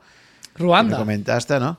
Ruanda. También un poco lo de Ruanda, porque eso me parece increíble, ¿no? Bueno, eh, eh, Ruanda, el presidente eh, Paul Kagame está haciendo un, trabajo extraordinario. Sido un unionista que dijo que las dos tribus principales del país no, no se iban a hablar más de esas dos tribus, sino que se iban a. porque hubo una guerra civil en los 90 terrible. Y entonces él dijo que que todos los ruandeses eran ruandeses y ya está. Entonces, desde el 90, a finales del 90, él, cogió el poder, eh, o, o principio del 2000, entonces, y lleva muchos años ya en el poder, eh, pero lo está haciendo muy bien. Ruanda es uno de los países que más crece de África, de los más estables, de los más limpios. Si uno ve los documentales de su capital, es muy moderna, muy limpia. Están instalándose muchas compañías tecnológicas en Ruanda. Y entonces él, él ya invirtió en OneWeb, pero OneWeb quiebra. Y entonces han entrado nuevos inversores en OneWeb y él como que se ha dicho, bueno, pues me voy a crear yo mi propia megaconstelación. Y hoy en día la, la megaconstelación más grande aprobada en el mundo es la de Ruanda, que quiere tener 103.000 satélites en órbita baja. Claro, satélites muy, muy pequeños, eh, CubeSat de- del tamaño, que se llaman pico satélites, del tamaño de que caben en, la, en la mano de, uno. Pero aún así es un proyecto muy ambicioso. ¿Y lo ves, lo ves realista? Eh, quizás 100.000 no, pero 20.000, 25.000, si se lo proponen en serio, sí, porque podrían ser los pioneros de África, sí. ¿Qué más? Entonces, bueno, entonces, de momento dos japonesas. Sí, Esta, esta de limpieza de basura espacial, esta tiene negocio seguro, claro. Todo el tema Sí, medio ambiente. mucho, mucho, mucho negocio. Eh, ya tiene inversores muy potentes detrás. Ha levantado como 600 millones de dólares. Y por cierto, y Space, la de la minería lunar, Airbus, entró con en la última ronda 160 millones de dólares metido. ¿eh? Que ya Airbus Ventures está invirtiendo mucho en compañías espaciales. Eh, la otra que me gusta mucho es Orbita, Orbit Fat, que por cierto Northern Grumman y Lockheed Martin han invertido en ella en la última ronda. Y es, quiere ser la primera gasolinera espacial. Ellos quieren tener grandes satélites eh, que tengan mucho combustible, mucho propelente en, en- en órbita baja y que estos remolcadores espaciales ya han firmado un acuerdo con con Astrescales para rellenar un, un satélite de limpieza de basura para darle más propelente y que pueda seguir haciendo limpieza de basura. Ya es una misión oficial, ya la han aprobado.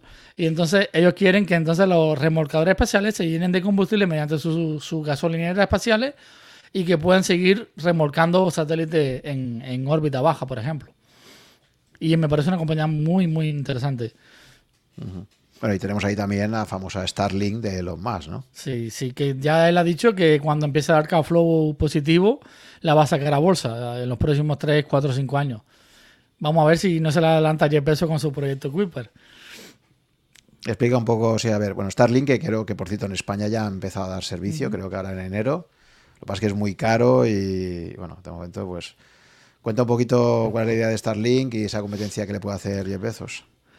Bueno, Starlink, la idea era, cuando él la lanzó, eran 3.900, bueno, básicamente redondeando 4.000 satélites en órbita baja.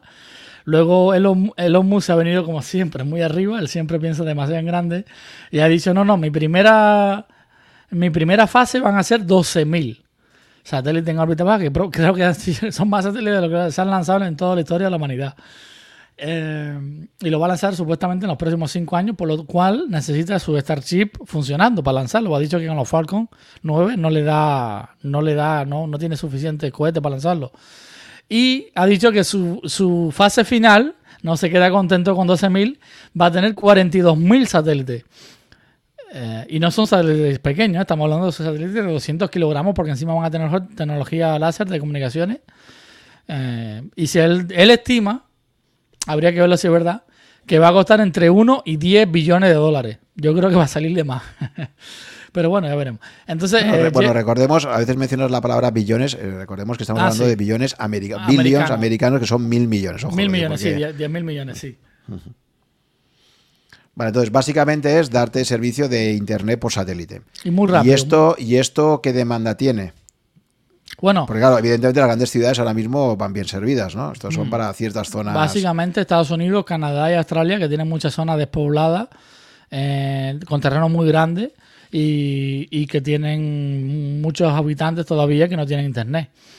O, o tienen un internet pésimo que se lo da vía SAT, casualmente en la que he invertido, pero que, que funciona, ¿eh? Funciona, de momento es la única que funciona. Eh, entonces, eh, él promete que su satélite en órbita baja van a ser, y es verdad, porque al estar en órbita baja, el, internet, la, la, señal llega mucho más rápido. Y con láser encima va a ser aún más rápido.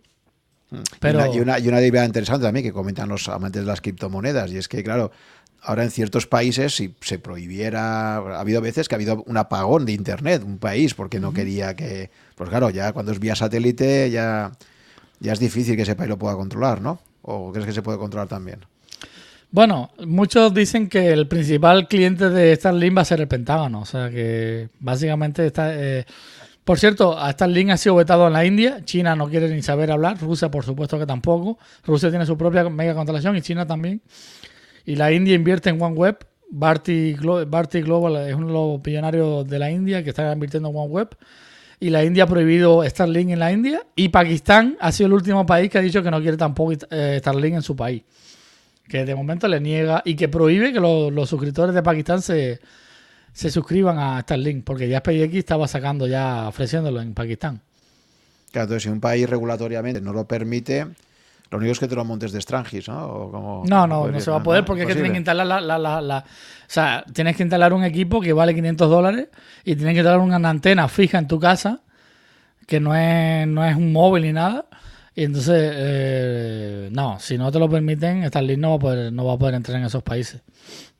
Además, que te los pueden derribar, ¿eh? Pakistán y China y, India y Rusia tienen antisatélites que si quieren te derriban Starlink, ¿eh? Mejor no meterse con ellos. Ya, ya, ya. Y. Jeff Bezos es la competencia, entonces. La competencia. Sí, ¿qué es eso del proyecto Kuiper? ¿Y bueno, Jeff Bezos muy inteligente ha dicho: Yo me voy a hacer también un mega constelación, pero mucho más razonable, que va a ser de, de 3.700 satélites. Aunque ahora están hablando de una segunda versión que va a tener hasta 7.000 y pico, pero de momento la oficial es 3.800 satélites más o menos. También en órbita baja, a la misma altura que los Starlink desde el principio van a tener eh, tecnología láser, cosa que los, los 2.000 satélites que tiene SpaceX en el espacio, eh, básicamente en 1900, no tienen, no tienen tecnología láser, no tienen. O sea, él, ha esperado a tener las versiones más avanzadas para lanzarlos con, con láser, pero, pero mientras tanto iba lanzando las versiones .1.0, muy típico de los MU. Jeff Bezos ha dicho que no, que él cuando los lance, los lanza con láser desde el principio. Y entonces eh, es una constelación mucho más pequeña. Amazon tiene billones de, clientes en el mundo que los puede, digamos, que podría dar incluso hasta servicios de televisión, Prime, por, por, su Kuiper, una de las ideas que surgen en Internet. Y además, por supuesto, competir para... Amazon compitió contra Azure, Amazon Web Service compitió contra Azure para el proyecto Jedi del Pentágono, un proyecto secreto de, de información en la nube del Pentágono y lo ganó Azure. Pero el programa se, se, va a renovar ahora en 2026, 2027 y muchos hablan que el proyecto Kuiper de, de Amazon, de Jeff Bezos, es eh, vital para volver, para ganarles ese, ese contrato a Azure de Microsoft. Bueno, pues ya que hemos sacado a estos dos personajes tan famosos y tan conocidos, creo que tú has, tenido una evolución ahí, ¿no? Porque inicialmente un poco tu, tu héroe era Elon Musk, que era el más visionario, pero bueno, tú ahora tu cuenta en Twitter es Everything Blue Origin y claramente eso ya está diciendo que te crees mucho más y parece que te gusta mucho más el enfoque que le está dando Jeff Bezos a todo esto, ¿no? Eh, sí, porque, bueno, es que Blue Origin, los primeros años Blue Origin fue casi, pasó de incógnita en el mundo espacial. Apenas se comentaba de ella, estaba en modo secreto y no fue hasta 2008 más o menos ahí que salió un pequeño vídeo ahí de una pequeña nave que se llamaba Goddard, que hizo un vuelo de unos pocos metros hacia arriba y volvió. Y, siguió en modo secreto, mientras que SpaceX estaba con su Falcon 9, con su Falcon 1, luego el Falcon 9, la Dragon 1 de carga, la Dragon 2 tripulada, el Falcon Heavy, que es el, en momentos el cohete más pesado operativo en la actualidad, hasta que se lance el Space Launch System de la NASA y luego la Starship y el New Glenn. Em, y entonces Elon Musk me pareció un visionario. Me gustaba mucho su idea de. Bueno, eh, hay que decir que no funda Tesla, pero fue el que apostó por Tesla fuerte.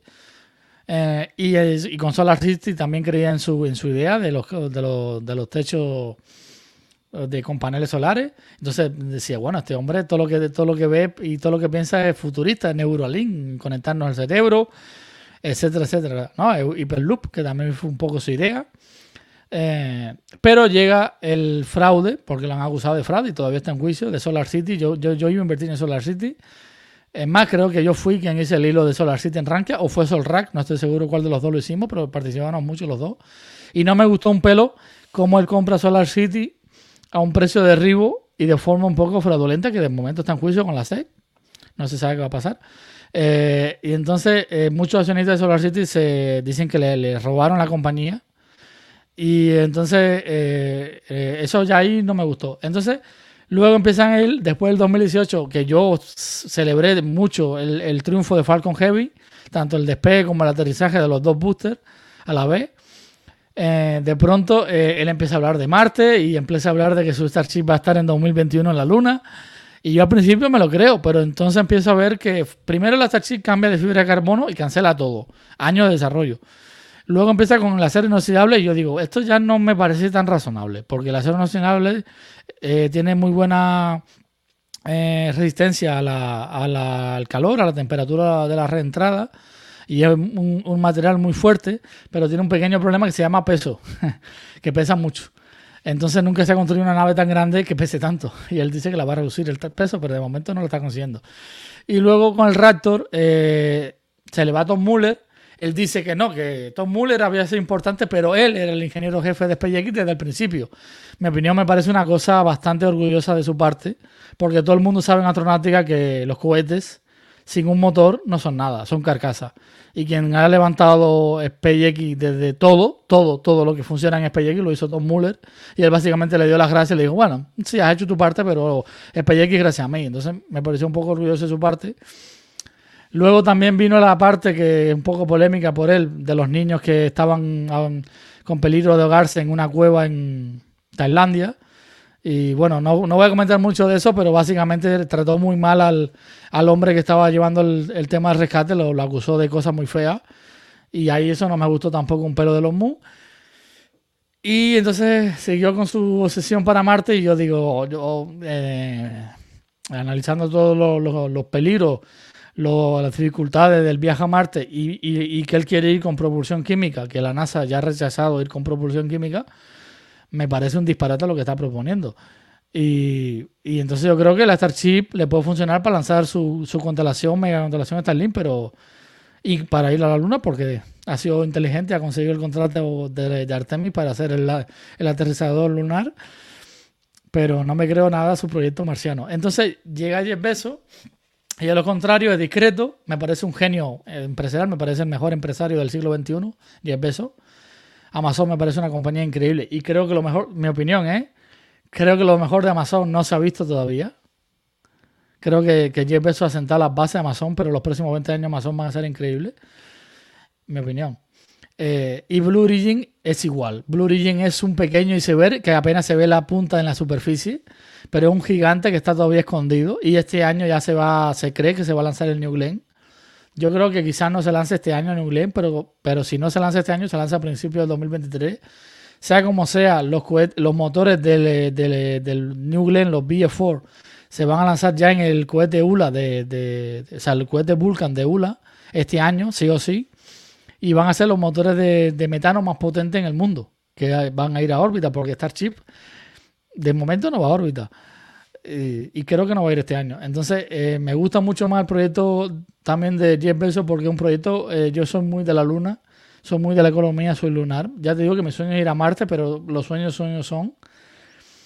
Y me creo mucho más realista la minería lunar, la minería de asteroides cercanos a la Tierra y crear una base en la Luna. Y soy muy, muy, muy aficionado a las catapultas magnéticas en la Luna. Entonces, creo que el ecosistema lunar lo necesitamos sí o sí. Es como querer construir una casa por el tejado.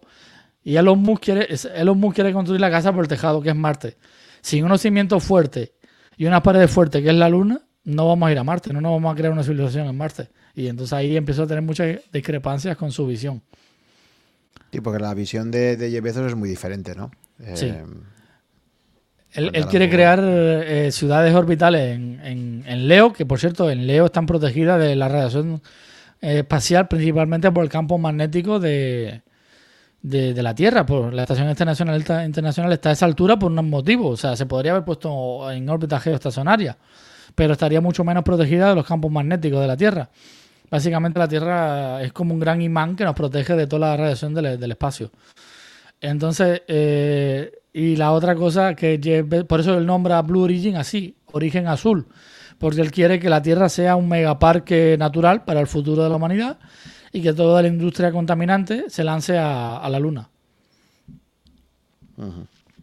Y toda esa visión a ti te, parece más razonable y por eso ahora pues estás... Y más realista también, más realista. Pero es verdad que es una compañía muy opaca de Blue Origin. Bueno, ¿es, es 100% propiedad suya? Eh, sí, tiene otros inversores? No, solamente él. Él está vendiendo cada año, vende el 1% de su stock en Amazon, ¿no? Y con eso va, financiando, ¿no? Poco a poco. Y, y, de momento solo lo ha financiado él, pero ya está ganando contratos con la NASA, Blue Origin. El último es para la estación espacial Orbital Reef, que él se ha asociado con Sierra Nevada, con Boeing y con Redwire, que por cierto Redwire Space cotiza en bolsa. Eh, y entonces eh, eh, ya él es uno de los, de los tres eh, compañías que, han ganado contrato para ser la sustituta de la Estación Espacial en, Internacional en Leo, su Orbital Reef, que va a ser la Estación Espacial del futuro y yo sí me la creo. Me la creo que en 2025-2026 vamos a empezar a ver los primeros módulos en órbita. Y, y, bueno, Jeff Bezos eh, también está el turismo suborbital creo que lo va a arrasar él con su New Shepard. Es más, ya Emiratos Árabes, ¿cómo no? Ah, le ha pedido a Jeff Bezos crear una franquicia de New Shepard en, Emiratos, que se lance New Shepard desde los de Emiratos Árabes. Y yo creo que va a pasar este año, se va a empezar a construir la, rampa en, Emiratos. Eh, ya, ya salió una noticia en los periódicos de Emiratos. Y, el New Glenn creo que le va a dar mucha competencia al Falcon Heavy eh, y al Falcon 9 es un cohete mejor, mi opinión. Es de metano, un propelente menos, menos contaminante para, para los motores, deja menos gin en los motores, entonces es más fácil reutilizar. Tiene, eh, y además, eh, Jeff Bezos no se queda atrás y quiere que su segunda etapa sea reutilizable y ha creado el proyecto Jarvis, que se parece un poco a la Starship, pero en versión pequeña, que también va a ser de acero inoxidable y que va a llevar de momento carga, pero algunos hablan de que va a llevar, va a ser una nave de con tripulación también para hasta 20 astronautas en órbita. Y luego hay por ahí también más, más modelos de negocio que están emergiendo, ¿no? Que hay más compañías por ahí. Sí, eh, está ARKit, por ejemplo, que quiere crear computación cuántica, que ya cotiza en bolsa. Yo he invertido y he ganado dos veces con ella. Ahora está bajita de nuevo, estoy invirtiendo. Está financiada por la ESA, ya tiene contratos con la ESA, es una compañía británica. Y ahora mismo firmó un contrato con, una compañía, con una organización de Australia, también para dar servicio cuántico. Eh, luego está también Velo 3D, que es una compañía de, impresión en, 3D para motores de cohetes y cohetes espaciales, que tiene un contrato, tiene contrato con muchas compañías espaciales. Eh, eh, también está bueno, hay, varias, hay varias más también disruptivas. Sí, esto de los exoesqueletos, los arcos. Sí, Sarcos, Sarcos Technology, que, creo que las personas cada vez van a trabajar más, las pensiones las vamos a coger a los 80 años a partir de ahora. Y entonces ya en Japón está pasando, ¿eh? que con 70 años los japoneses siguen trabajando y están utilizando los primeros exoesqueletos. Entonces en el espacio, sobre todo para la luna y la minería lunar y en los asteroides, creo que, mi opinión, ¿eh? creo que los exoesqueletos van a ser vitales para, la, para esos trabajos y, no solamente para que los humanos trabajen con ellos, sino que Sarcos Technology está desarrollando exoesqueletos que sean autónomos y que sean teledirigidos desde, desde la Tierra, por ejemplo. Lo bueno de la Luna, eso es otra cosa que no hemos hablado, es que eh, los rovers y un robot, por ejemplo, que haga minería en la Luna, se puede, se puede dirigir desde la oficina aquí en Florida o en España y, la, y la señal tarda solo 8 segundos. Pero es que para Marte, los rovers tienen que ser autónomos con inteligencia artificial porque es que la señal tarda de mínimo 8 minutos a un máximo 25 minutos. Entonces, como que está complicado ¿eh? hacer teleoperaciones tele en Marte. Muy bien, Eri. Pues hemos hecho un poco un repaso que supongo que es un poco denso porque la gente que no conozca mucho es una, es una cantidad de compañías y de tecnologías espectacular. Lo que parece clarísimo es que esto está empezando a explotar ahora, que está súper de moda y, buen ejemplo de ellos es eso que, que algunos de los hombres más ricos del mundo están, están todos ahí metidos en este campo, ¿no? Eh, bien, ahora pasaríamos ya, la recta final sería que me comentas, como hago siempre, me gusta que la gente tenga skin in the game, entonces tú, tu cartera personal en estos momentos, eh, de alguna forma, ¿cómo lo tienes? ¿Cómo, ¿Cuál es un poco tu estrategia de inversión y qué parte ocupa esta economía espacial dentro de tus inversiones actuales? Bueno, hay que decir que hace más o menos un año y cuatro meses compré mi primera casa aquí en, en Entonces, junto con mi padre tuve que desinvertir bastante mi carterita y tuve que ahorrar más dinero para, la casa. Y además tuve que a partir de ahora guardar un colchón porque digo, la casa no se puede perder. Entonces ya no es lo mismo. Entonces, eh, digamos que he tenido que reconstruir desde hace un año y pico mi cartera de inversión. Y llegado a un punto que al principio mi 100 la, la, empecé a reconstruir, ¿cómo no? Porque empezaron a salir muchas compañías espaciales y creía que y sigo creyendo que está muy barata. Y ahora incluso hice un post en Rankia reciente que, lo publiqué, que digo que es el momentum, comprad, comprad ahora. Vaya, diversificando, ¿eh? Ojito. Hay que diversificar mucho. Entonces, el, mi skin in the game eh, es que empecé con un 100% de mi cartera, la fui creando espacial, 100% pura. Y ahora estoy diversificando a marcha forzada en Materias primas, en compañías de materias primas, de oro plata. Estoy comprando también monedas de oro plata física. Mm, me estoy aficionando mucho a eso. Estoy comprando muchas compañías defensivas, que hice también un post sobre las 14 defensivas. Las estoy comprando todas las compañías de esa lista. Eh, estoy comprando rates americanos que dan dividendos altos. Y eh, eh, también compañías, otras compañías tecnológicas, pero que no sean espaciales, ¿no?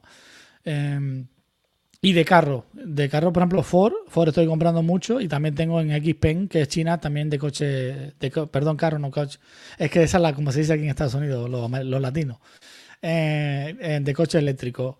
Entonces, eh, mi objetivo... Tu, estrategia, perdona, tu estrategia básicamente inversora es stop picking, así te gusta ir a buscar compañías concretas que consideras que, que están a buen precio, ¿no? Porque tú eres muy valio también, ¿no? Supuestamente, es decir, que creo que uno de tus referentes intelectuales es Warren Buffett y Charlie Munger, ¿no?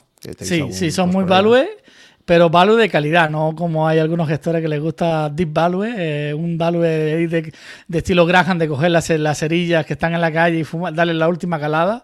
Evito eso. Busco value, pero de compañía de calidad. Y, y, soy muy de Peter Lynch. He aprendido que con los años no se puede concentrar. Eh, me gusta mucho, bueno, de ahí mi nombre de mi blog, Small is More. Pequeñas más, me gustan mucho las pequeñas y medianas compañías, pero diversificando mucho. No, ya no concentro, desde hace años no concentro en mi cartera. Y, por cierto, eh, aparte del store picking, estoy empezando a comprar ETF. Hice un post también en Ranca de ETF de, países. Y, por ejemplo, estoy empezando a comprar el ETF de Brasil, de la Bolsa de Brasil, el ETF de la India. Quiero comprar el ETF de Rusia y de, en un futuro de Pakistán, de, em, de, de, Vietnam, que me encanta Vietnam, me parece, me parece un país que está creciendo una bestialidad, etcétera, etcétera. Vale, pero ETFs, ya que hablas de ETFs, eh, alguien que quisiera invertir de forma indexada en el conjunto del sector espacial, una posibilidad serían los ETFs con temática espacial, ¿no? Sí. El problema que tienes es que creo que en España actualmente no sé si se pueden comprar este tipo de ETFs, ¿no? Porque ahí hay tres, yo creo que mencionabas tú tres en, tu blog, ¿no? Estaba el de Cathy Woods, ¿no? Eh, sí, el ARX, ARKX el ETF UFO, que me encanta, que es el que más invierte en compañías espaciales puras, que digamos que más del 50% de su, por ciento de su negocio sea espacial. Entonces un ETF que tiene muchas de las compañías pequeñitas estas que está saliendo. Y, el otro ETF es el ROC, que es más bien de compañías clásicas, defensivas, como Lockheed Martin, Boeing, que también tengan negocios espaciales. Eh, esos son los tres ETF que existen. Pero desgraciadamente a mí me han dicho muchos comentaristas en Rankia que no, que no se pueden comprar a través de España. No, no entiendo por qué, pero bueno. Tu forma de, hacer ese stop picking es a través de, algún broker eh, norteamericano, ¿no? Sí, utilizo Robinhood ahora mismo, pero en un futuro creo que me voy a abrir Interactive Broker. Porque, por ejemplo, no puedo comprar OHBASE, que me parece una compañía espacial muy buena. Y no puedo comprar MDA, que también una compañía canadiense espacial que me parece muy buena. Y aparte, para poder comprar otras compañías que a través de Robinhood no puedo. Vale, el futuro también de la carrera espacial también va a estar muy condicionado por las futuras presidencias norteamericanas, ¿no? Eh, comentábamos pues que si vemos estas últimas décadas siempre ha sido algo que ha influido bastante, ¿no? ¿Cómo ves un poco tú la relación que existe entre victorias demócratas y republicanas y los programas espaciales? Bueno, eh, en este caso no voy a meterme mucho en política, pero Obama digamos que no fue muy bueno para el tema espacial. Pero eh, en Estados Unidos no es una dictadura, es una democracia. El Congreso tiene más poder incluso que los presidentes. Él quiso cancelar todo el proyecto Constellation, que lo había hecho Bush, que quería ir a la Luna, mucho antes de lo que estamos yendo ahora. Entonces él quiso cancelar la nave Orión, quiso cancelar el, el cohete Ares y, bueno, y el, Space Shuttle también lo retiraba. Entonces el Congreso le dijo, pero vamos a ver, nos va a dejar sin el programa espacial tripulado. Entonces le dijeron que lo obligaron a crear el programa Crew Program para que creara dos naves tripuladas para la órbita baja, que hoy en día son la Starliner de Boeing y la Dragon 2 de SpaceX. Y la Orion de, espacio profundo también se lo obligaron a seguir financiando. Y entonces el Ares sí se lo permitieron cancelar, pero le dijeron, bueno, cancelas el Ares, pero vamos a crear un cohete un poquito más pequeño pero con una tecnología parecida. Y hoy en día es el Space Launch System, que llega desde el 2010 más o menos construyéndose. Y entonces eh, llega luego Donald Trump. Y Donald Trump eh, es el que crea el programa Artemis para volver a la Luna en un plazo y el que crea el presupuesto. Y, y Biden lo está manteniendo. Entonces, sobre el proyecto de ir a la Luna es algo eh, tanto que republicanos y demócratas están de acuerdo. Entonces, eh, porque hay principalmente una gran competencia de China. Y ellos saben que quien llegue primero se va a quedar con las mejores zonas. Y ya es un algo de interés nacional. Incluso la Space Force está hablando de que Estados Unidos tiene que proteger el espacio sin lunar, como si fuera un, como si fuera el Océano Pacífico. Ya no es algo en broma ya. Vale, y ya para finalizar, eh, Eric, eh, gente que quiera profundizar un poco en, en toda esta temática, que ¿Qué tres referencias le darías así? Pueden ser contenidos audiovisuales, libros, en fin, cualquier tipo de material, de todo lo muchísimo que hay, pero si quieres ver un poco esa conexión entre espacio, economía, inversiones y tal, ¿qué, recomendarías más? Bueno, esa es una buena pregunta. Porque hay mucho material, ¿no? no, porque, no hay tanto material económico ah, y espacial. Espacial hay mucho, económico hay mucho, pero que una de las dos cosas no hay mucho. Eh, bueno, yo le recomendé lo primero Rankia. Humildemente creo que en mi blog eh, hay cosas interesantes, pero bueno, quitando mi blog, le recomendaría Eureka, que es el mejor blog de astronáutica de, en español y diría que en el mundo se meten tanto rusos como americanos. Eh, Eureka de Daniel Marín, que, está en, en, la comunidad Naucas, que es una comunidad de científicos. Daniel Marín es astrofísico, es una persona que sabe mucho del espacio. Entonces, todo el que quiera conocer un poco cómo es la tecnología eh, espaciales de astronáutica quieran saber en qué está invirtiendo, necesita primero saber en qué está invirtiendo, ¿no? Entonces creo que Eureka es el mejor lugar. Eh, luego recomendaría Seeking Alpha. de todas las compañías que cotizan, en Seeking Alpha hay muy buenos analistas. Claro, está en inglés, pero bueno, es donde único hay. Eh, que analizan tanto la compañía de lanzadores, de observadores, de fabricantes, todas eh, de Blue Origin en SpaceX también ya cotizan los nick, los, tickers, ya cotizan en, en, en Alpha, tú los puedes tener, tú los puedes tener en tu portafolio y cualquier noticia tanto de Blue Origin como de SpaceX te llegan a tus noticias y llegan los comentarios la gente criticando, comentando los, los futuros que tienen esas compañías. Eh, en, Raquia, creo, en los foros, yo no sé si ya tenéis también ahí algún hilo. Sí, yo tengo el, hilo, yo creo el hilo sector espacial, la última frontera, que voy, voy comentando todas las noticias del espacio. Y a todas las compañías espaciales que cotizan les ha abierto hilo. Incluso a SpaceX y Blue Origin, que todavía no cotizan, también les ha abierto hilo para cuando coticen.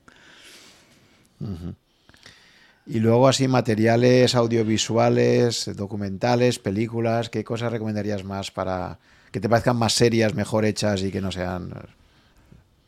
Bueno, creo que hay por ahí una película que fue la que hice Jeff Bezos, ¿no? Que le inspiró muchísimo. Que... October Sky, sí. Sí, sí, de ahí el Funda Muy recomendable, muy bonita y basada en hechos reales de un chico que vio como los rusos mandan el Sputnik y se quedó impresionado y luego él era muy fanático de Werner von Braun y él quería trabajar para Werner von Braun eh, claro, era un chico que trabajaba en un pueblo de, de, mineros de carbón, que su padre le decía que va a estar pensando en astronáutica y en ir al espacio si aquí lo que, lo que somos somos mineros. Lo que tenemos que mirar bajo tierra. y él logra con sus amigos desarrollar los primeros cohetes líquidos de, su estado, gana el premio del estado. Y bueno, no quiero spoilear mucho, pero al final, en la vida real, él trabaja para la NASA, él llega a trabajar para la NASA. O sea que fue un sueño hecho realidad. Y esa película inspira a. Ya Jeff Bezos de la adolescencia le gustaba el espacio, pero cuando él vio la película en 1999, al año siguiente crea Blue Origin. Y él dice que fue una de las películas que le inspiró a crear su compañía espacial. Eh, bueno, compañías serias que hablan de documentales y del espacio. O documentales. Eh, documentales muchos y muy buenos. Pero que tengan temas económicos y espaciales no, no me viene ninguno a la mente. Creo que no se combina. Eh, les recomendaría el que puse, el Space Race, que habla muy bien de la época de Korolev y, y von Braun, para que tengan una idea de cómo fue la época Apolo y, y de la URSS en las épocas doradas espacial. Eh, y también los documentales de Netflix del Space Shuttle, del, del Challenger, cómo explotó y lo que pasó. Eh, hay muchos documentales de la NASA que recomiendo que vean sobre Marte, para que vean lo antiguo que se han quedado, porque ya decían que para 2020 iban a tener base marciana en Marte. Y hablaban también de un poco de los retos, ¿no? De ir a Marte y cómo las tecnologías que hacen falta para ir a Marte me parecen muy interesantes. Y, y los retos económicos. Pero como tal, eh, no conozco ningún contenido audiovisual y creo que existe, no existe. O sea, si hay alguien que quiere escribir un libro económico de temas espaciales, eh, va a arrasar porque no existe. No hay ningún libro que, mm. que tenga economía, inversiones y espacio juntos. No existe todavía. es, es, una oportunidad interesante, ¿no? No sé, también a nivel de universidades y lo de Space Economics también es algo que está empezando a... Sí, se está hablando ya. Ya existen en Estados Unidos hay libros de economía espacial. Pero que hablen de inversiones, no. Ya, ya, ya. Bueno, pues como vemos, un campo apasionante que está empezando a explotar ahora y con gente tan apasionada como Eric, pues la verdad es que nos hace aún muchísimo más, más atractivo profundizar sobre este tema, ¿no? Me parece un, me pareció un tema muy interesante. Así que nada, ahí os dejamos toda esta enorme avalancha de información para que poco a poco la vayáis dirigiendo. Es un sector emergente, interesante, como siempre, con muchísima prudencia, aproximarse a él investigar, profundizar, pero bueno, ahí tenéis a, el blog de Eri para seguir un poco todo lo que vas comentando y, nada, pues Eri, muchísimas gracias por, por esta explicación introductoria, se puede, se puede rascar muchísimo más ahí. Si el programa tiene éxito, pues puede que hagamos una segunda parte para profundizar en aspectos ya más específicos de todo este ecosistema. Y nada, muchísimas gracias también por pertenecer a la comunidad Rankia y contribuir tanto pues desde hace ya 10 años. Eh, sí, sí, sí, eh, un placer para mí. Eh, Rankia me ha enseñado muchísimo. Y bueno, si yo ahora puedo aportar mi granito de arena en ayudar a otros en, en temas de inversión y sobre todo un sector que tan poca gente conoce, pues, pues un placer, de verdad. Creo que soy de los poquitos que han hablado en español de, de inversión en espacial y en inglés también han sido de los primeros, ¿eh? porque sé que en Alfa tampoco habían tantos hace años que hablaran de, del espacio. Muy bien, Eric, pues nada, lo dicho. Muchas gracias y hasta la próxima oportunidad. Hasta la próxima. Gracias por llegar hasta el final de esta conversación. Espero que te haya gustado y hayas aprendido algo escuchándola. Ya sabes que si estás interesado en estos podcasts, puedes suscribirte a mi blog, que está en rankia.com barra blog barra such, S-U-C-H, y ahí te iré comunicando, si estás suscrito, por correo electrónico las novedades cada vez que se publique un podcast nuevo o que organice quizás un webinar con algunos invitados. También te agradeceré si te gustan mis podcasts que pongas un comentario o un me gusta en alguna de las plataformas disponibles tipo Apple, Evox o YouTube para ayudar a descubrirlo a otras personas con intereses similares a los tuyos. Muchas gracias por tu fidelidad, si me sigues desde hace algún tiempo y si me acabas de descubrir, espero que te resulte interesante y que puedas escuchar algunos episodios más. Nos vemos en el próximo capítulo.